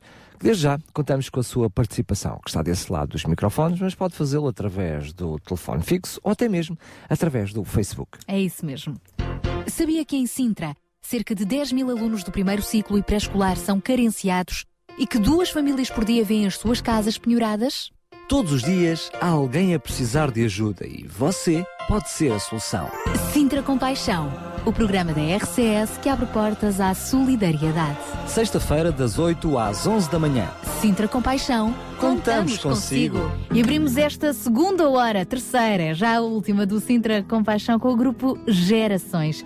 Eles que estarão connosco também na grande gala do Sintra Compaixão, sábado, 12 de abril, a partir das 5 e meia da tarde no Salão dos Bombeiros de Queluz. Portanto, desde já está o convite para participar connosco. Já temos também eh, confirmada a presença de Eber Marques, do Palhaço Marque, da Operação Nariz Vermelho e muitos outros convidados que estarão lá connosco a falar sobre a fome que existe em Sintra. De alimentos, de saúde, de família, de afetos, de esperança, uma fome que pode ser saciada por cada um de nós.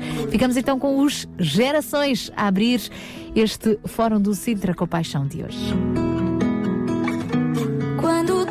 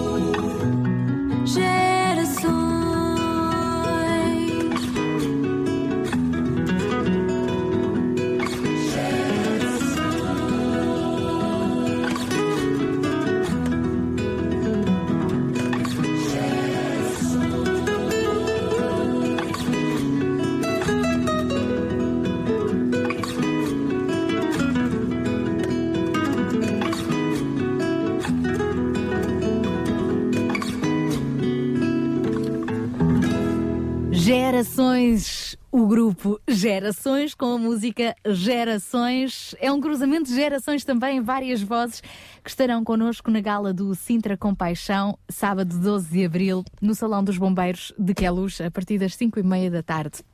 Estamos com muitas expectativas para esta gala, não pelo momento em si, mas por tudo aquilo que, que está a ser feito em torno deste tema, a fome que existe em Sintra, eh, no Conselho, e, e nós podemos ser parte a saciá-la. Por isso é que também semanalmente partilhamos consigo alguns apelos, eh, acreditando que por um lado há quem precise, por outro lado há quem tenha soluções, então por que não juntar os recursos, não é?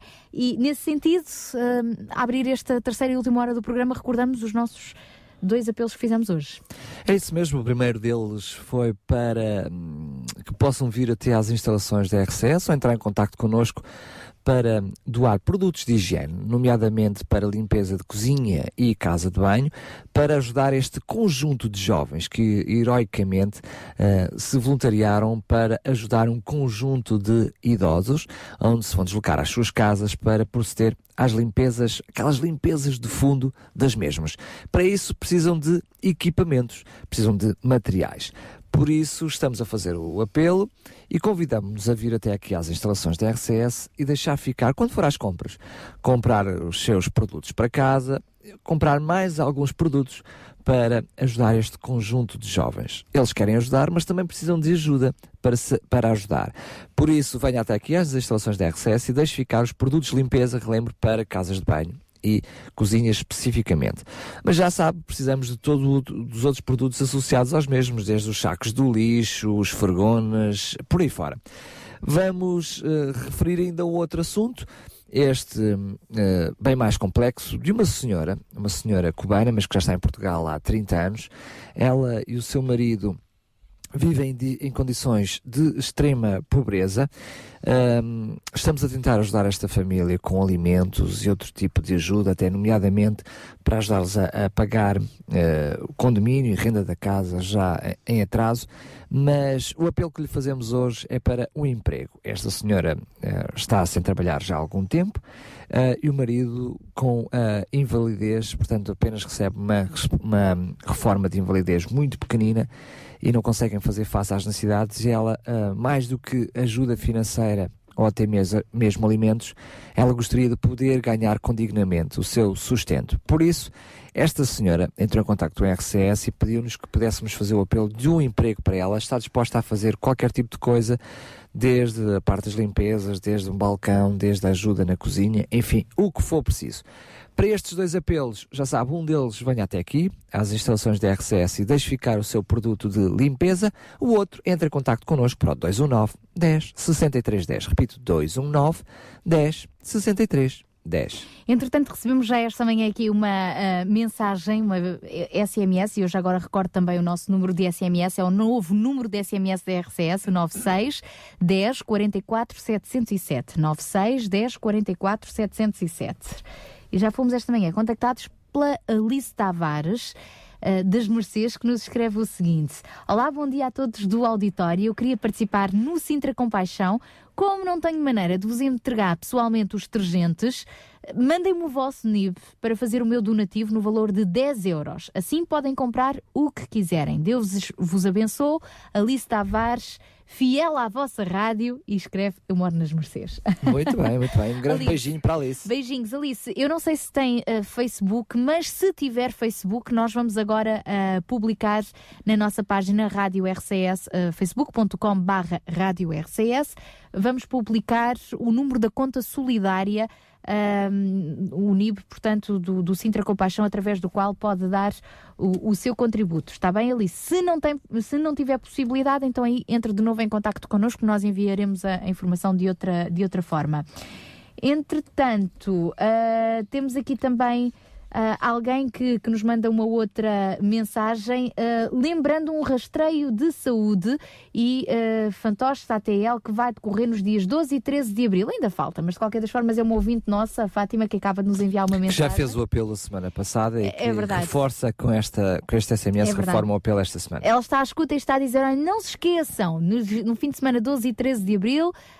A Adra Sintra vai estar no Átrio Xabi uh, a fazer rastreios de saúde e também a receberem um litro de leite ou uma garrafa de azeite para ajudar as famílias apoiadas pela Adra de Sintra. Fátima, obrigada também por nos enviar esta mensagem que acabamos de partilhar para que realmente esteja toda esta informação bem fresquinha na nossa cabeça.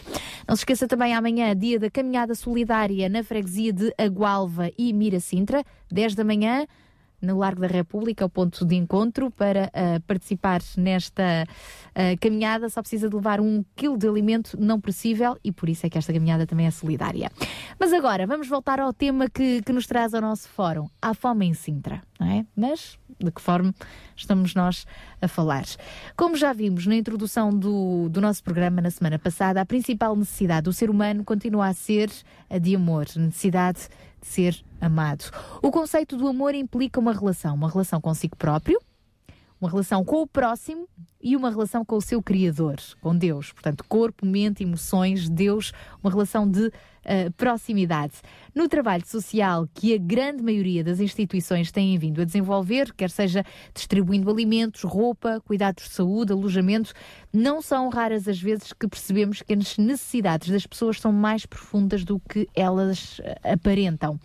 Não duvidamos da real necessidade, mas percebemos que há algo mais. Por vezes, até é só a necessidade de ser ouvido, ter tempo de qualidade, ser abraçado. Esta dimensão não pode ser uh, dada por nenhuma instituição, não é? Só mesmo através de relações. Só um coração de uma pessoa que consegue ir além das necessidades visíveis consegue também chegar a esta dimensão. E hoje vamos falar de uma instituição que abarca também todas estas valências. Vamos falar precisamente da Provida, que é uma destas instituições e que, se diga, é uma instituição à imagem daquelas que por aqui têm passado, que não só apoia em bens, como também transmite a vida através do testemunho de todos aqueles que são os seus colaboradores. Seria curioso ou até uh, estranho que uma pessoa desejasse um saco de alimentos em vez de uma solução permanente ou pelo menos mais uh, duradoura. Uh, responder às necessidades urgentes é preciso, um, é, passando a redundância, o que é urgente, mas uh, é necessário que essa ajuda passe a ser e progressivamente uma ajuda mais consistente e passar a essa nova dimensão para uma resolução mais permanente da situação. Uma pergunta séria que queremos mais uma vez abordar nesta, neste fórum é como, como é que é possível uh, passar desta ajuda mais, mais urgente para uma ajuda mais permanente. É isso que vamos ficar a saber com um, uh, os contactos que vamos ter hoje uh, na colaboração do nosso fórum. Vamos ter Isaac Reis, que já está connosco em estúdio, que agradeço a sua presença. Ele que é um dos responsáveis da Provida, uma das instituições de Queluz, e vamos ter ainda uh, uma outra participação mais à frente por uh, telefone da Marta Pereira, ela que é responsável de marketing e comunicação da instituição Última.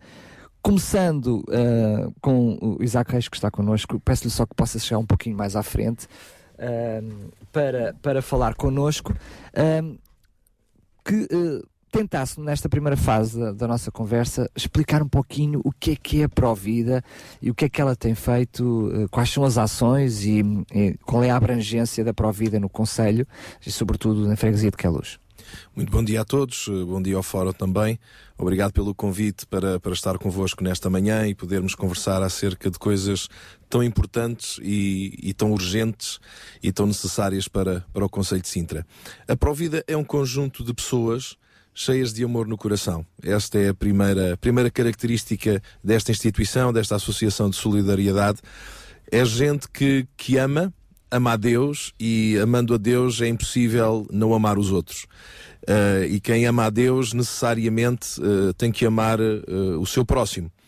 E o próximo é uma série de gente que passa por necessidades, passa por vários, vários problemas na vida, uns mais prolongados, outros apenas fases temporárias. E aquilo que a Provida faz é tentar dar resposta a essas, a essas necessidades, quer sejam mais prolongadas, quer sejam mais, mais temporárias. Mas uh, a questão da, da, da, daquilo que a Provida desenvolve é sempre tendo em vista uh, uh, o conseguir abençoar, o conseguir tratar, o conseguir trazer solução. E como sabemos, a solução para o homem não passa simplesmente por um saco, um cabaz uh, semanal, mensal, não passa meramente por aquilo que o homem consegue oferecer, a solução passa sempre pelo plano e pelo propósito que Deus tem para a vida de cada um. Por isso é que, apesar de trabalharmos em instituição, trabalhamos um pouco porque somos quase que empurrados para, para o fazer, porque tem que ser uma ajuda organizada, mas aquilo que nos move não é meramente a situação social, aquilo que nos move é o grande amor de Deus sobre a nossa vida e isso reflete-se na vida dos outros. E então, de forma prática, aquilo que a Provida faz é uh, ajudamos cerca de 30 famílias com uh, cabaz e, e com alimentos com regularidade ao longo de, das semanas, ao longo dos meses, gente que de facto eh, não tem como, gente que está a passar eh, dificuldades sérias na vida, com a crise que Portugal está a atravessar, com o desemprego, com uma série de coisas, que as pessoas não têm mesmo possibilidade e que nós uh, o fazemos com, com, toda, com toda a alegria. E além dessa ajuda, temos outras atividades que desenvolvemos que são importantes para gerar esse tal relacionamento, para não ser uma situação fria de um saco que se entrega e, e como há pouco a Sara falava, uh, às vezes uh, mais do que um saco é preciso um abraço, é preciso uma palavra e às vezes, além da palavra, é preciso ouvidos para ouvir quem vem, quem vem do outro lado. E para isso nós desenvolvemos várias atividades. Nós temos um centro de dia virado mais para a população mais vulnerável, que são os idosos, e temos todas as terças e quintas-feiras, uh, temos um centro onde as pessoas podem, podem estar, podem conviver, podem jogar, podem desenvolver uh, trabalhos manuais, artesanato, uh, onde é feito também um, um, pequeno lanche para, para, para os que estão. À parte disso, é também feito excursões e viagens turísticas, algo muito interessante que a Provida faz, um, como idas ao Douro, fazer uh, uh, o passeio de barco, uh, da régua e tal. E são, são situações em que muita gente que nem sequer faz parte do nosso núcleo de, de, de ação que vem e que desfruta de, todas estas, de todas estas atividades.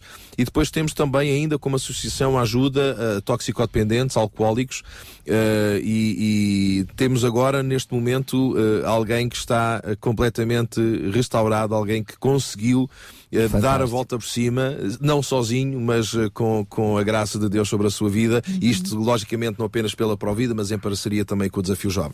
Fantástico. Eu tinha aqui um conjunto de seis perguntas para lhe fazer, respondeu a todas. Podemos ir já embora. Mas temos muito a Estou a brincar consigo, mas aquela que eu lhe fiz acabou por não responder de uma forma mais específica, que é como é que começa a Provida? Ou seja, que necessidades é que vocês sentiram para começar com a instituição em si mesmo? Percebemos o que está por detrás, porque amam Jesus, isso motivou-os, catalisou-os a criar uma estrutura.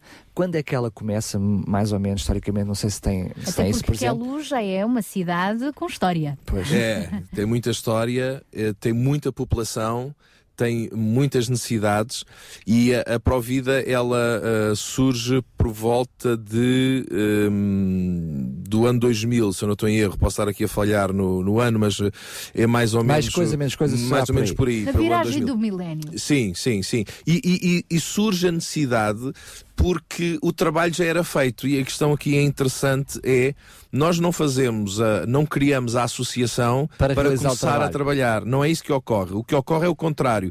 Nós, como igreja, estamos a e como comunidade, estamos a fazer o trabalho, mas sentimos a necessidade criar a estrutura, de criar a estrutura para organizar o trabalho que estava, que estava a ser feito. Imagino que uh, uma, de, uma das razões por que está por detrás da organização da criação de qualquer estrutura de ação social é também para depois conseguirem apoios para fazer face às necessidades que vocês têm nas mãos. Como é que vocês conseguem responder a essas necessidades? Porque acredito que, para além daquilo que é os cabazes, aquilo que é depois a parte do, do, do, centro de dia envolve bastantes recursos, envolve voluntários. Como é que vocês criam e apoiam e, uh, essa estrutura toda? É, é uma boa questão e, e, é algo que nós uh, temos, temos que encarar de uma forma de uma forma séria. Porque é muito fácil é muito fácil nós fazermos uh, a ação social e o trabalho social uh, da igreja com os fundos que outros nos dão. E é muito fácil levantarmos bandeiras com aquilo que não nos custa nada.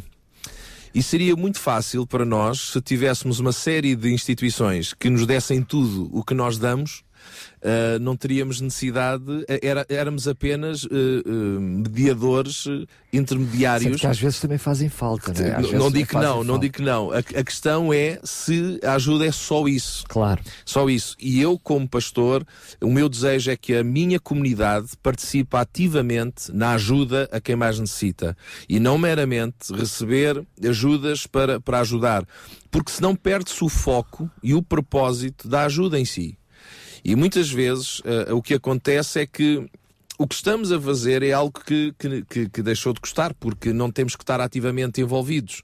E aquilo que eu desejo para a minha comunidade é que, apesar das ajudas que precisamos, porque sem essas ajudas conseguiríamos ajudar menos, com essas ajudas conseguimos ajudar mais, logicamente, mas eu não posso deixar, eu não posso privar a minha comunidade de estar envolvida ativamente. Dos benefícios de ser ela também a ajudar. Porque, porque esse, é, esse é o benefício que nós temos e é isso que a Bíblia nos ensina. A Bíblia diz que mais feliz é aquele que dá do que aquele que recebe.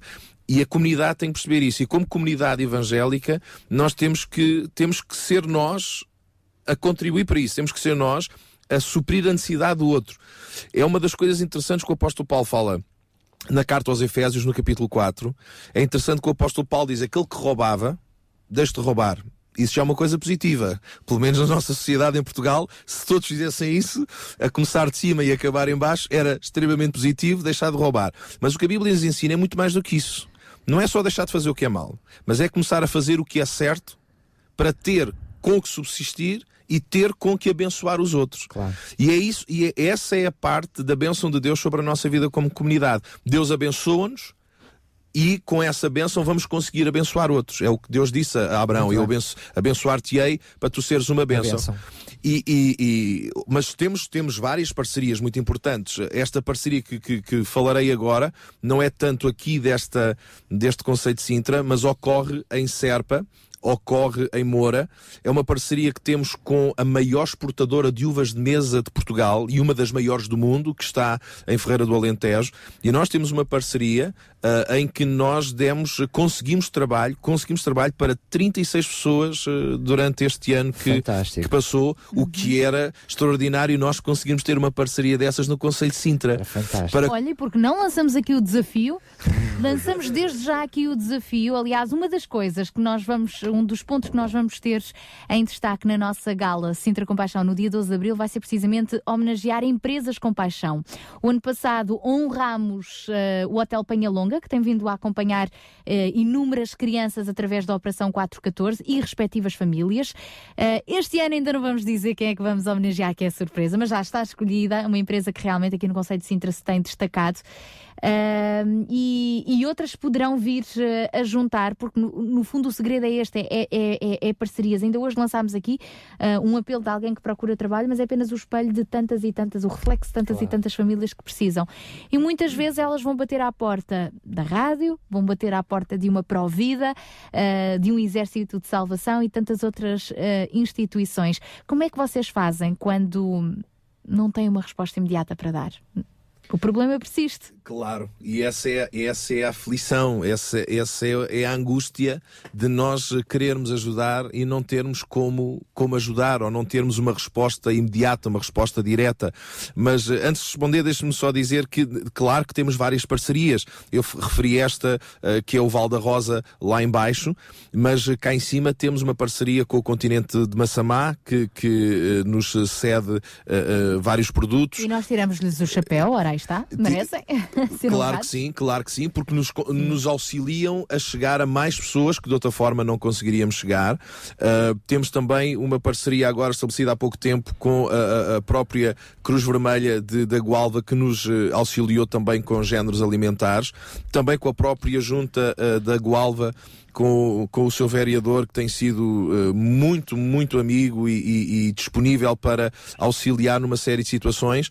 Agora, a questão persiste é quando nós não temos a resposta imediata para dar. Uhum. Não tendo a resposta imediata para dar, O que é que fazemos?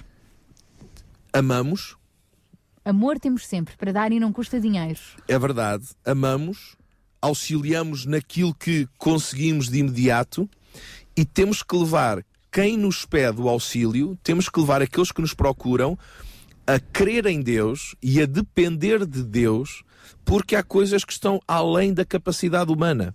E nós auxiliamos quem chega até nós na medida da nossa possibilidade, mas há uma dimensão que vai além daquilo que é capacidade humana e que só Deus pode resolver só Deus pode resolver. Alguém que chegue perante nós, alguém que chega até nós e que está a passar por uma situação de divórcio, uma situação complicadíssima da vida, que o facto de, das situações financeiras uh, uh, levaram à derrocada familiar. Há coisas que nós não temos como uh, fazer de momento, mas temos um Deus e conhecemos um Deus que tem poder para resolver isso. Amém. E é, e é para os braços deste Deus que nós devemos correr. Aliás, vamos fazer agora aqui uma, uma pequena pausa nesta nossa conversa, refletindo nestas palavras que o Isaac acabou de dizer, com este tema musical Correrei para ti, que por acaso quem canta é o nosso convidado que está aqui em estúdio, o Isaac Reis.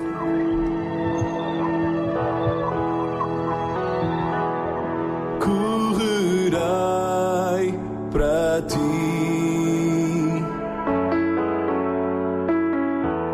A mais ninguém freedom.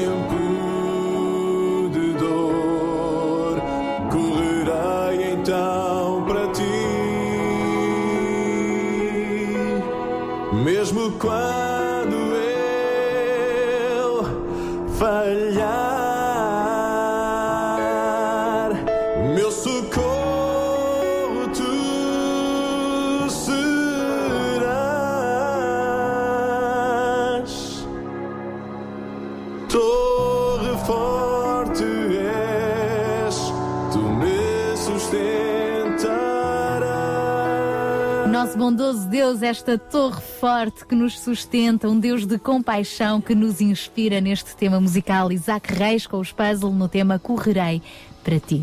Estamos a 25 minutos das 11 da manhã. Hoje estamos eh, mais uma vez a falar sobre o tema fome em Sintra. Que tipo de fome? Fome de muitas coisas.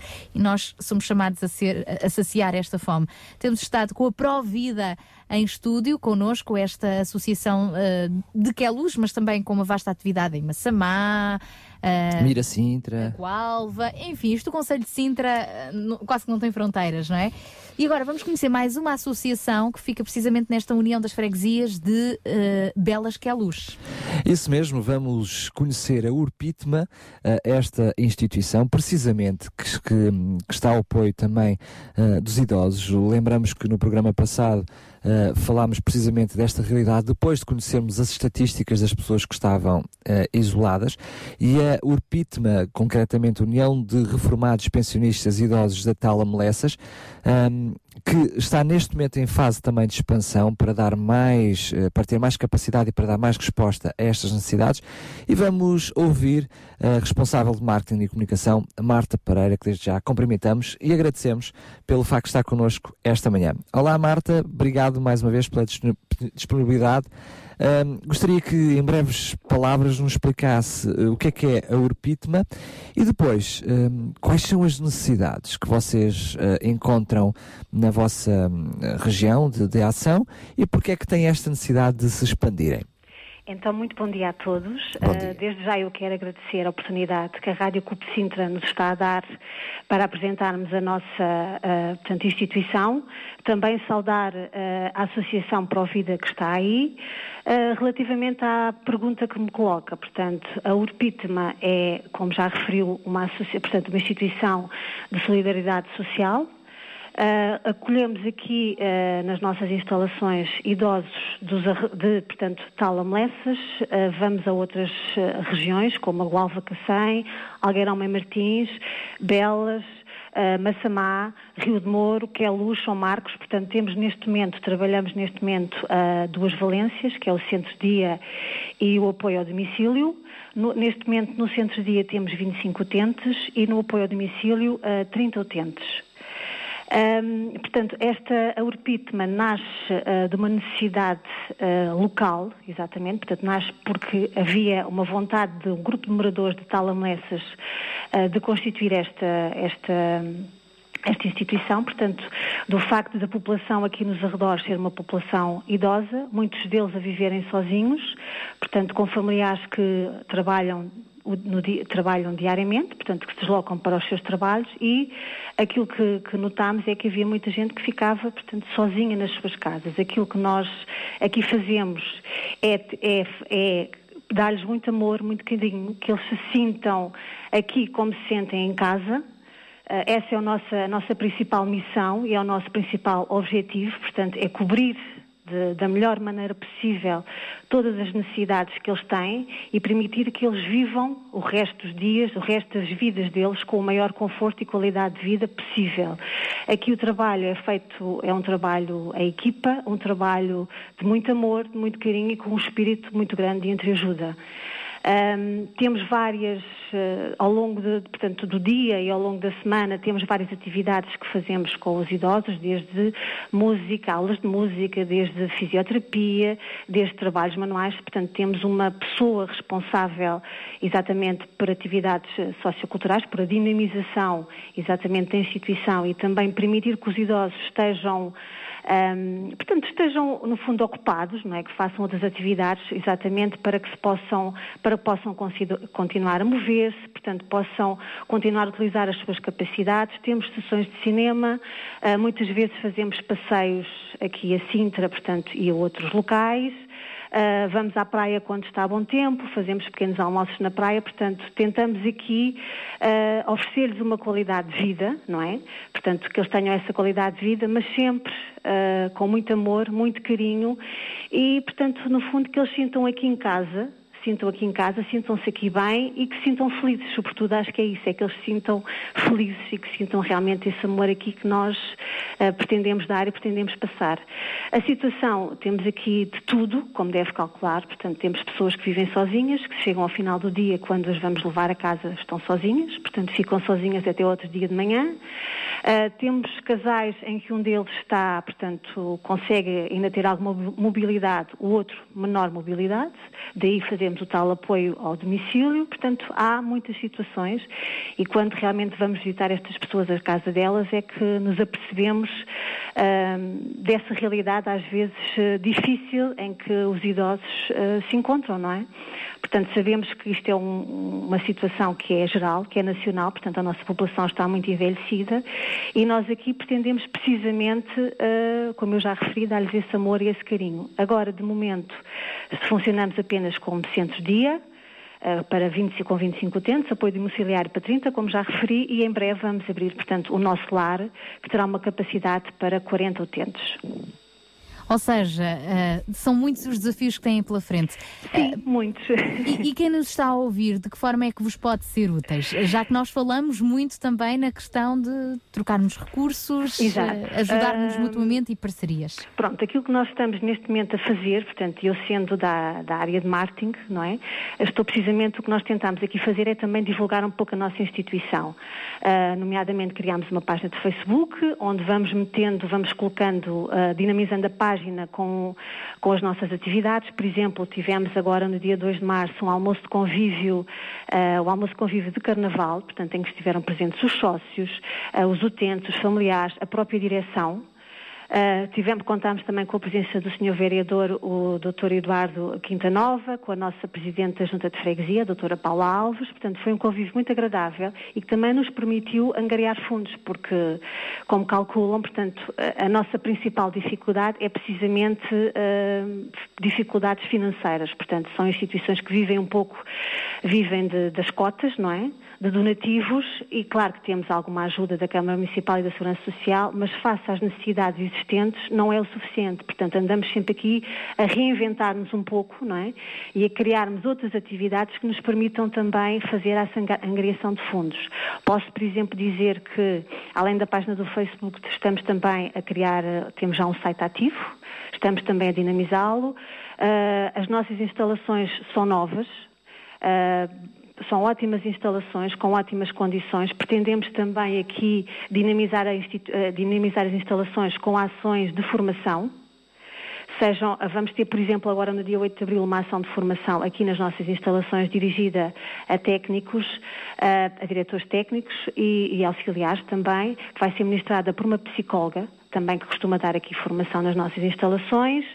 Vamos, por exemplo, no dia, uh, no dia 25 de Abril realizar uma noite de fados aqui com a Escola uh, da Moraria, Escola de Fados da Moraria, portanto, onde também aqui vamos fazer um jantar, vamos ter uma noite de fados, digamos assim, portanto, e aquilo que se pretende sempre com estas, um, estas atividades é um pouco a angariação de fundos. E neste momento nós queremos abrir o lar, portanto já temos mobiliário, mas faltam-nos pequenos pormenores como, por exemplo, roupa, um, portanto, as cortinas para as janelas, loiças, portanto, tudo aquilo, aquilo que realmente eu sei que, infelizmente, a situação económica do nosso país não é a melhor, mas neste momento uh, aquilo que nós precisamos é realmente de donativos, uh, Marta, seja o que for, o que puderem nos ajudar, claro que nós uh, agradecemos e estamos, agradecemos obviamente. E estamos fica desde já então este, este apelo, foi bom também conhecer um pouco mais da vossa instituição também ao serviço dos idosos, neste caso de Tala Melessas, e quem sabe se alguém nos está a ouvir que queira ajudar-vos nessa parte logística, não é? Para eu, este eu gostava vestibular? só de referir uma questão, se me permite. Uh, por exemplo, se calhar a maior parte das pessoas não sabe, mas nós no nosso IRS temos um campo portanto, no modelo H temos o campo 9, em que nós podemos doar parte daquilo que pagamos ao Estado para uma instituição de solidariedade social. São 0,5%, mas todos doarmos um bocadinho, uh, faz toda a diferença. Portanto, esse dinheiro, digamos que em vez de ir uh, para o Estado, vai para a nossa instituição e basta só, nesse campo, colocar o nosso número de contribuinte.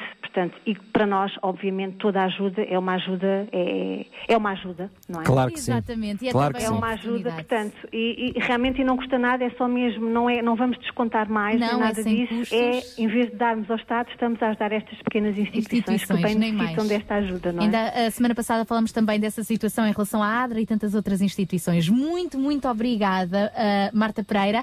Para terminar, nós queremos também devolver-vos um convite, uh, além de vocês terem esse vasto programa que já, já nos falou. Dia 12 de abril gostávamos muito de vos ter connosco, a vocês, aos vossos utentes que puderem deslocar-se até aos Bombeiros Voluntários de Queluz, onde vamos ter o a nossa gala do Sintra Compaixão a partir das 5 e meia da tarde. Fica o convite. Está Ah, muito bem? obrigada. Um Eu agradeço o convite e mais uma vez muito obrigada por esta oportunidade e convido não só os senhores como também a Associação Provida e quem quiser a vir nos visitar, a ver as nossas instalações, ah, enfim, a conhecer-nos, um pouco, um pouco isso, a conhecer-nos. Muito obrigada também. Um grande a abraço. Marta, e nós é que agradecemos a sua participação e fica aqui um até já.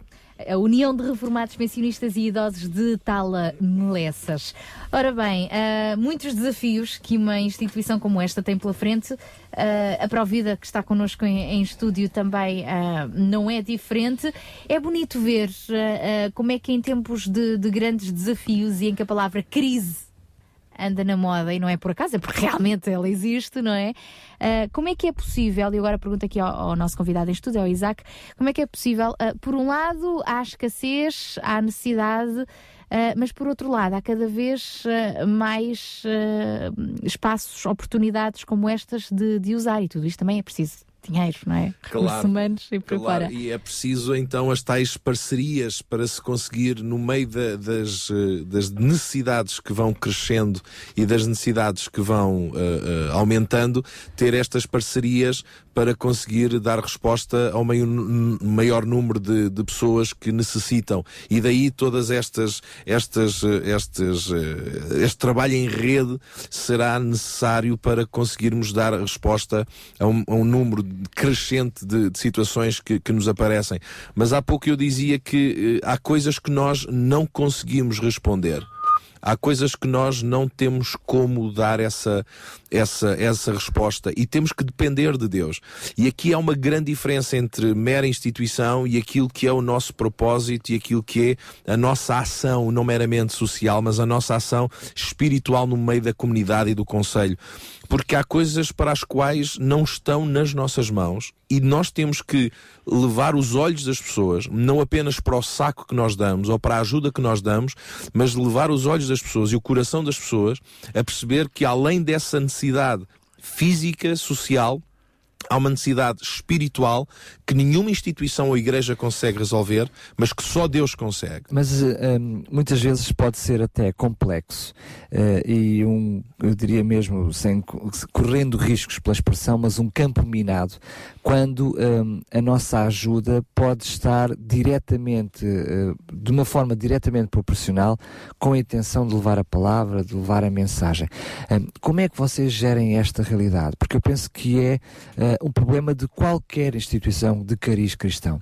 Porque efetivamente o que nos motiva é Jesus, mas também tem que ser uma ajuda desinteressada, abnegada. Eh, não tem que haver interesses religiosos por detrás. Como é que Concordo vocês gerem, gerem essa situação? Concordo completamente com o que disse. Daí a ajuda é dada a todos. A ajuda não é dada independentemente se vem às nossas eh, instalações, a ajuda não é dada apenas àqueles que abraçam a nossa fé, a ajuda não é dada apenas àqueles que se comprometem a estar connosco nas nossas reuniões. Isso não acontece. Nós não, nós não entregamos eh, a ajuda que nos é solicitada em que área for para termos esse tipo de retorno em termos ou de instituição ou eh, inclusivamente de igreja não é dessa forma que nós, que nós agimos, nem, nem, nem poderia ser, não faz sentido. O espírito cristão não implica isso. Esse tipo de interesse deixa de fora o amor. e passa a ser uma questão de mero interesse. E aquilo que nos move é o bem-estar da, da pessoa. O que nos move é a, a- a, vida, mas a vida no seu todo da pessoa. Não meramente eh, eh, entregar um- um- uma refeição para que deixe de ter fome física, porque há outro tipo de fome. E este conselho tem fome eh, e não percebe ainda a fome que tem, porque é além da fome física. É uma fome espiritual que não há cabaz nenhum que consiga resolver. E também não há instituição nenhuma, nem igreja nenhuma que o resolva. E isto é claro, e, e eu, e eu afirmo isso. Não há igreja nenhuma que resolva essa fome, não há instituição nenhuma que resolva essa fome. Essa fome só há uma forma de ser resolvida. É quando alguém entra num profundo relacionamento com Deus. E pessoal. E pessoal, não certeza. institucional. Não institucional, nem eclesial.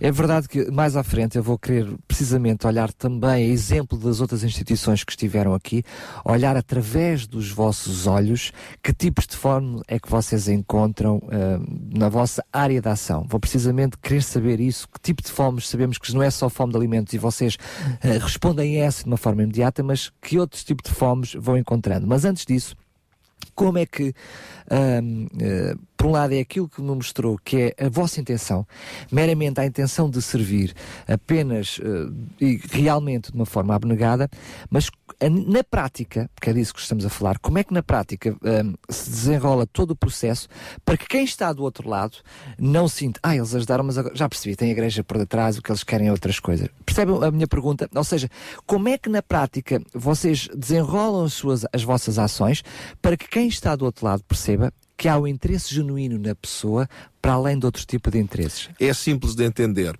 Aquilo que nos move é o exemplo e a vida de Jesus. E aquilo que Jesus fez foi exatamente aquilo que nós queremos fazer. Jesus não curou apenas aqueles que o seguiram. Jesus não multiplicou o pão apenas para aqueles que acreditavam nele. Jesus não fez o bem apenas àqueles que o passaram a seguir. Há histórias lindíssimas na Bíblia. É pena que nem todos tenham uma Bíblia e nem todos consigam ler a Bíblia ou, ou- ou não queiram ler a Bíblia por achar demasiado complexo. Ah, e às vezes começam por zonas e sítios ah, de facto mais difíceis de entender. Mas eu aconselharia aos nossos ouvintes a começarem pelos Evangelhos, ah, porque é simples e é lindíssimo ler. primeiros livros do Novo Testamento, Claro, enfim, para- claro. O Jesus de compaixão. Isso mesmo, isso mesmo. E aquilo que Jesus fez, aquilo que Jesus fez, uma, uma das histórias de dez leprosos que vieram, vieram a Jesus ah, para serem curados e era, e era uma, uma necessidade imensa, uma necessidade que, que não havia na altura como socorrer, como fazer, e a única pessoa que eles tinham ouvido falar que conseguia resolver essa necessidade e dar resposta a esse problema, eles já tinham ouvido que era Jesus. E o que eles- esses dez leprosos, porque eles viviam em comunidades, porque eles não podiam estar no meio do resto da, da, da outra comunidade sã, Mais alargada, o claro. que, eles, o que eles faziam foi vir a correr até Jesus para Jesus operar um milagre na vida deles. E o que é facto é que Jesus operou um milagre nos dez. Jesus curou os dez, mas apenas um voltou para seguir Jesus. E os outros não foi por causa disso que deixaram de receber o milagre. E é esse, esse exemplo da vida de Jesus, sem interesse, sem querer fazer proselitismo, sem ter a necessidade de fazer o bem para que as pessoas o sigam, Só expli- explicar o, bem termo do proselitismo, amava. é, sem vender, sem querer vender a- Claro, a, a, religião em Lógico. função da ajuda. Porque claro. deixe-me dizer aqui, como pastor, que a religião não é solução para ninguém. Se a religião fosse solução, este país que se diz religioso não estava na crise em que está. Claro. A religião não é solução para ninguém. Agora, Jesus é solução. Jesus foi solução para aqueles dez leprosos. Jesus foi solução para os dez, mas apenas um seguiu. E Jesus não curou os dez com a expectativa de que eles viessem a, a- a seguir Jesus ou a entrar para a comunidade de Jesus. Jesus não fez isso. Porque aquilo que move o coração de Jesus é o amor. Aquilo que nos deve mover a nós é o amor. O problema é que nós associamos o amor, e esta é que é a grande dificuldade da nossa comunidade em Portugal, é que nós associamos o amor à esfera dos sentimentos. E quando sentimos, amamos, e quando não sentimos, não amamos. E esse é um grave problema. Porque o amor, de acordo com a Bíblia e de acordo com Jesus, envolve sentimentos, mas não está na área dos sentimentos. Envolve. É a área da vontade, do vontade, homem. claro e é por isso que Jesus, em Marcos, no capítulo, em João, no capítulo 13, no versículo 34 e 35, Jesus diz que há um novo mandamento. Um novo mandamento vos dou. E mandamento, como a gente consegue compreender, é uma ordem. E a ordem não está na esfera dos sentimentos. A, hora está, a ordem está na esfera da obediência. Engraçado. E se eu sinto amar, amo, tudo bem. Se eu não sinto amar, eu tenho que amar na mesma. Foi isso que Jesus fez e é isso que Jesus nos pede para fazer. Isto era a mesma coisa que a Sara hoje acordava e dizia: Eu não sinto ir trabalhar. E ligava para o patrão: Patrão, eu não sinto ir trabalhar. Olha, e eu sinto muito, mas não E se preciso de calhar mais. é uma série de ouvintes hoje estão a dizer: Olha, isto aconteceu comigo hoje. Eu acordei, eu não sinto ir trabalhar. O patrão, ao ouvir uma coisa destas, o que ele diz? Paciência, Olha, eu, sinto, eu sinto muito, mas não precisas de vir mais, né? É, não, olha, eu também não Eu também sei. pagar-te o salário. E às vezes nós com Deus agimos desta forma. Eu não sinto, eu não faço. E com Deus não pode ser, porque o amor é um mandamento, está na esfera da vontade, da decisão do coração do homem. E quando eu amo, eu amo sem interesse, porque o amor é desinteressado. Eu amo porque é algo que me move a agir em prol do bem do outro. E a palavra de Deus é clara, diz que o amor não busca o seu próprio interesse. Logo, aquilo que o amor faz é alguém está em necessidade, vai ajudar. ajudar. Alguém caiu, vai se levantar. Eu vou, eu vou, peço desculpa por interromper, Isaac, Não, estamos, mesmo, estamos mesmo a terminar e eu vou hum, precisamente pegar outra vez aí naquilo que é a necessidade para relançar a pergunta que já tinha feito. Aos vossos olhos, que necessidades, que tipos de fome é que vocês têm encontrado no contacto com as pessoas? A, a- a principal fome, quer, quer eh, eh, eh, o conceito de Sintra, o povo reconhece ou não, a maior fome, a fome prioritária, é uma fome que os alimentos não saciam. Só que essa fome física, enquanto essa fome não está solucionada, enquanto essa fome não está. eh, Não sendo a primeira, não sendo a primeira, primeira. ela interfere. Interfere. Porque ninguém consegue perceber que Deus o ama se nem sequer consegue ter uma necessidade básica resolvida. Como é que uma igreja, e é por isso que nós ajudamos, e, e- e- entendam isto, não, não ajudamos para que as pessoas venham até nós, nós ajudamos uma série de gente que nunca sequer foi à nossa igreja e vamos continuar a ajudar. Mas é, é como é que eu consigo explicar a alguém que Deus o ama? Mostrando Sem o amor de Deus através dos meus atos. Claro, é impossível. Como é que eu vou mostrar a alguém que Deus ama de facto quando essa pessoa está cheia de fome? Aliás, também está escrito na Bíblia como é que alguém pode dizer que ama a Deus que não o vê, se não ama ao próximo, o amigo, a pessoa que está ali ao lado e que o vejo com os meus próprios olhos. Mesmo que não seja amigo, mesmo que não seja, mesmo que não seja conhecido, Exatamente. mas é próximo. É alguém que eu vejo. É próximo. Portanto, essa é, hum, digamos que a maior fome é uma fome de amor, mas também uma forma de amor do amor divino, do um relacionamento com Deus, é isso? Só que esse amor, só que esse amor divino é a causa de tudo o resto. E o grande problema reside aqui, porque olha o que Deus, o que Jesus disse. Jesus diz isto a um doutor da lei, alguém que percebia imenso destas coisas, que quando se viraram para Jesus perguntaram: Jesus, qual é o principal dos mandamentos? Qual é o primeiro dos mandamentos? Qual é o mais importante deles? E Jesus responde uma coisa lindíssima. Jesus diz: o primeiro dos mandamentos, o principal, o mais importante é amar a Deus acima de todas as coisas, todas as tuas forças, de todo o teu coração, de todo o teu entendimento e ao teu próximo como a ti mesmo. E a grande questão reside aqui. Para eu conseguir amar-me a mim mesmo saudavelmente E paralelamente os outros, né? Claro. Porque é como a mim mesmo. eu não consigo amar os outros sequer se eu não conseguir amar a mim mesmo. E se eu consigo amar a mim mesmo saudavelmente, não de forma egoísta, narcisista, mas de forma equilibrada, eu tenho que amar alguém que é superior a mim, que está além de mim e que é mais importante do que eu. Isto gera humildade no meu coração. E quando eu amo a Deus acima de mim mesmo, eu amo-me equilibradamente. E quando eu percebo que Deus me ama, apesar dos meus erros, dos meus pecados, das minhas fragilidades e das minhas limitações, quando eu entendo que Deus me ama dessa forma e não, e não precisa de me tornar perfeito para me amar, Deus ama-me mesmo quando eu erro, isso vai-me dar as condições de eu amar o meu próximo que erra também. E o facto do meu próximo errar para comigo não deve anular o amor que temos por ele. E isto é comunidade cristã. Isto é vida cristã. Esta é a forma como Jesus viveu na terra. Jesus amou quem o traiu. Jesus amou quem, quem o negou. E Jesus, mesmo aqueles que erraram para com ele, Jesus teve a coragem, isto é que é interessantíssimo de perceber, Jesus teve a coragem, na cruz do Calvário, ainda dizer, Pai, perdoa-lhes, porque Eles eles, nem sequer sabem, sabem o que fazem. E este é o tipo de amor que deve envolver as nossas comunidades. E há uma história, eh, eu sei que o tempo. Já vou, hoje- mas para terminar. eu se- há uma história muito interessante que o Novo Testamento fala, que, que é a chamada parábola do bom samaritano, que é interessantíssimo perceber como é que estas comunidades cristãs devem agir.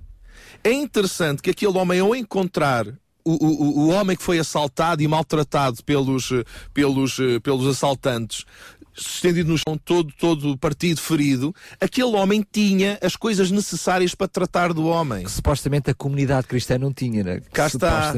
Os religiosos não tinham. Mas este homem que encontrou o desgraçado, este homem tinha, e desgraçado no sentido de ter sido maltratado. Claro que sim. Consegue ter com ele, andar com ele, o que vai ser a possibilidade de curar a ferida daquele que estava. A outra coisa interessante é que este homem sai do seu lugar, põe-se no lugar da vítima e agarra a vítima e põe no lugar em que ele vinha na sua cavalgadura.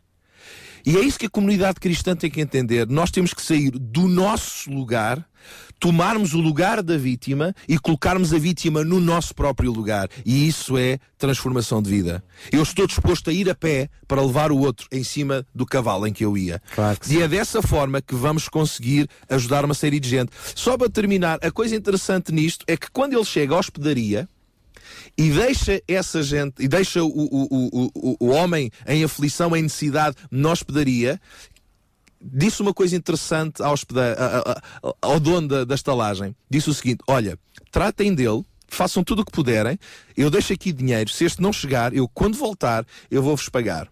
E a história conta que isso foi aceite. Significa que quem está pronto a ajudar os outros tem crédito. Quem está pronto a ajudar as vítimas, quem está pronto a ajudar os necessitados, quem está pronto a ajudar aqueles que são marginalizados, ganha crédito.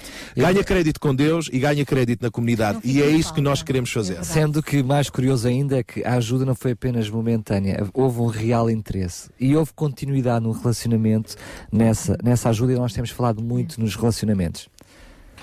Eu gostava eh, de completar aqui as palavras do, do Isaac, porque estamos também eh, realmente em cima, em cima da hora. Aquilo que nos distingue, e, e é bom sempre voltarmos a, a falar dos fundamentos, estamos a falar de fundamentos, na realidade, e fundamentos da nossa vida cristã. Eh, este programa de rádio, o Movimento Cidade da Compaixão, não é um movimento de solidariedade. Eh, e isto pode chocar, talvez, muitas pessoas. Ah, então, mas uh, se não é um movimento de solidariedade, o que é que é? Então, se, se- se o programa de rádio não é um programa de solidariedade, o que é que é? Pois realmente aquilo que nos distingue é compaixão, não é solidariedade. A comunidade cristã não foi chamada a ser solidária, foi chamada a ter compaixão. E compaixão fundamenta-se em Cristo. Não há forma de viver a compaixão sem Cristo. Agora, podemos até desenvolver essa compaixão sem considerar Cristo, mas é uma expressão do amor de Deus. Não faz. Com certeza. Não há hipótese. Quer consciente, quer inconsciente. Exatamente. E compaixão é um alto, hum, uma alta responsabilidade, uma alta decisão, eh, pesada decisão, que eh, não envolve unicamente recursos. A solidariedade, sim, assenta e baseia-se na distribuição de recursos. Eu tenho, eu dou. Mas a compaixão é quando eu não tenho, vou continuar a dar. Isto é impressionante, pode, pode trazer aqui muita confusão, mas na realidade é esta, é, esta é a realidade. Eu posso ter pouco, mas Deus pode-me tocar o coração ao ponto de dar tudo aquilo que eu tenho. A solidariedade, a solidariedade não assenta nesse fundamento. E nós fazemos isso, obviamente, por obediência a Deus e por causa do testemunho que Cristo nos deixou. Esse é o fundamento. Obrigada, Muito bem. Barros. Muito obrigada também ao Isaac. É um prazer Reis, estar convosco. Obrigado pelo convite. E um abraço muito grande para toda a equipa da Provida. Obrigado. Vamos terminar o Sintra Compaixão de hoje. Queremos fazer o último apelo, enfim, foi o dia dos apelos. Queremos fazer um último apelo. É que esteja presente na nossa gala no próximo dia 12 de abril, em Queluz, no Salão dos Bombeiros Voluntários, onde vamos falar das fomes há em Sintra. Vamos fazer esta grande interrogação: que fomes é há em Sintra? E vamos também pensar como cada um de nós se pode envolver ativamente para ah, sermos parte desta solução no nosso conselho, na nossa casa onde estamos inseridos, no nosso prédio, enfim, sermos corações com paixão. No nosso facebook.com barra rádio RCS tem lá já o cartaz do Sintra Compaixão. Aliás, tem vários posts sobre esta gala. Partilhe no seu Facebook também para pormos as nossas redes sociais aí a convidar os nossos amigos a estarem presentes nesta grande gala no dia 12 de abril. Sem dúvida vai ser um bom momento para pensarmos, vivermos, inspirar-nos com paixão. Durante a próxima semana, não se esqueça também, eh, se puder, deixar o seu donativo aqui nas nossas instalações. Que donativo é que estamos a falar? Portanto, é para eh, uma ação de limpeza na casa de vários idosos que vai decorrer nos próximos dias 28 e 29. Portanto, durante a próxima semana, poderá vir aqui às nossas instalações e deixar os seus artigos de higiene, ou então também no nosso Facebook. Tem lá a conta solidária do Sintra Compaixão e por aí também poderá deixar o seu donativo que reverterá em produtos para este efeito. Um grande beijinho, bom fim de semana e nós regressamos na próxima sexta-feira. já, até já. Sabia que em Sintra, cerca de 10 mil alunos do primeiro ciclo e pré-escolar são carenciados e que duas famílias por dia vêm as suas casas penhoradas? Todos os dias há alguém a precisar de ajuda e você pode ser a solução. Sintra Compaixão, o programa da RCS que abre portas à solidariedade. Sexta-feira, das 8 às 11 da manhã. Sintra Compaixão, Contamos contamos consigo. consigo.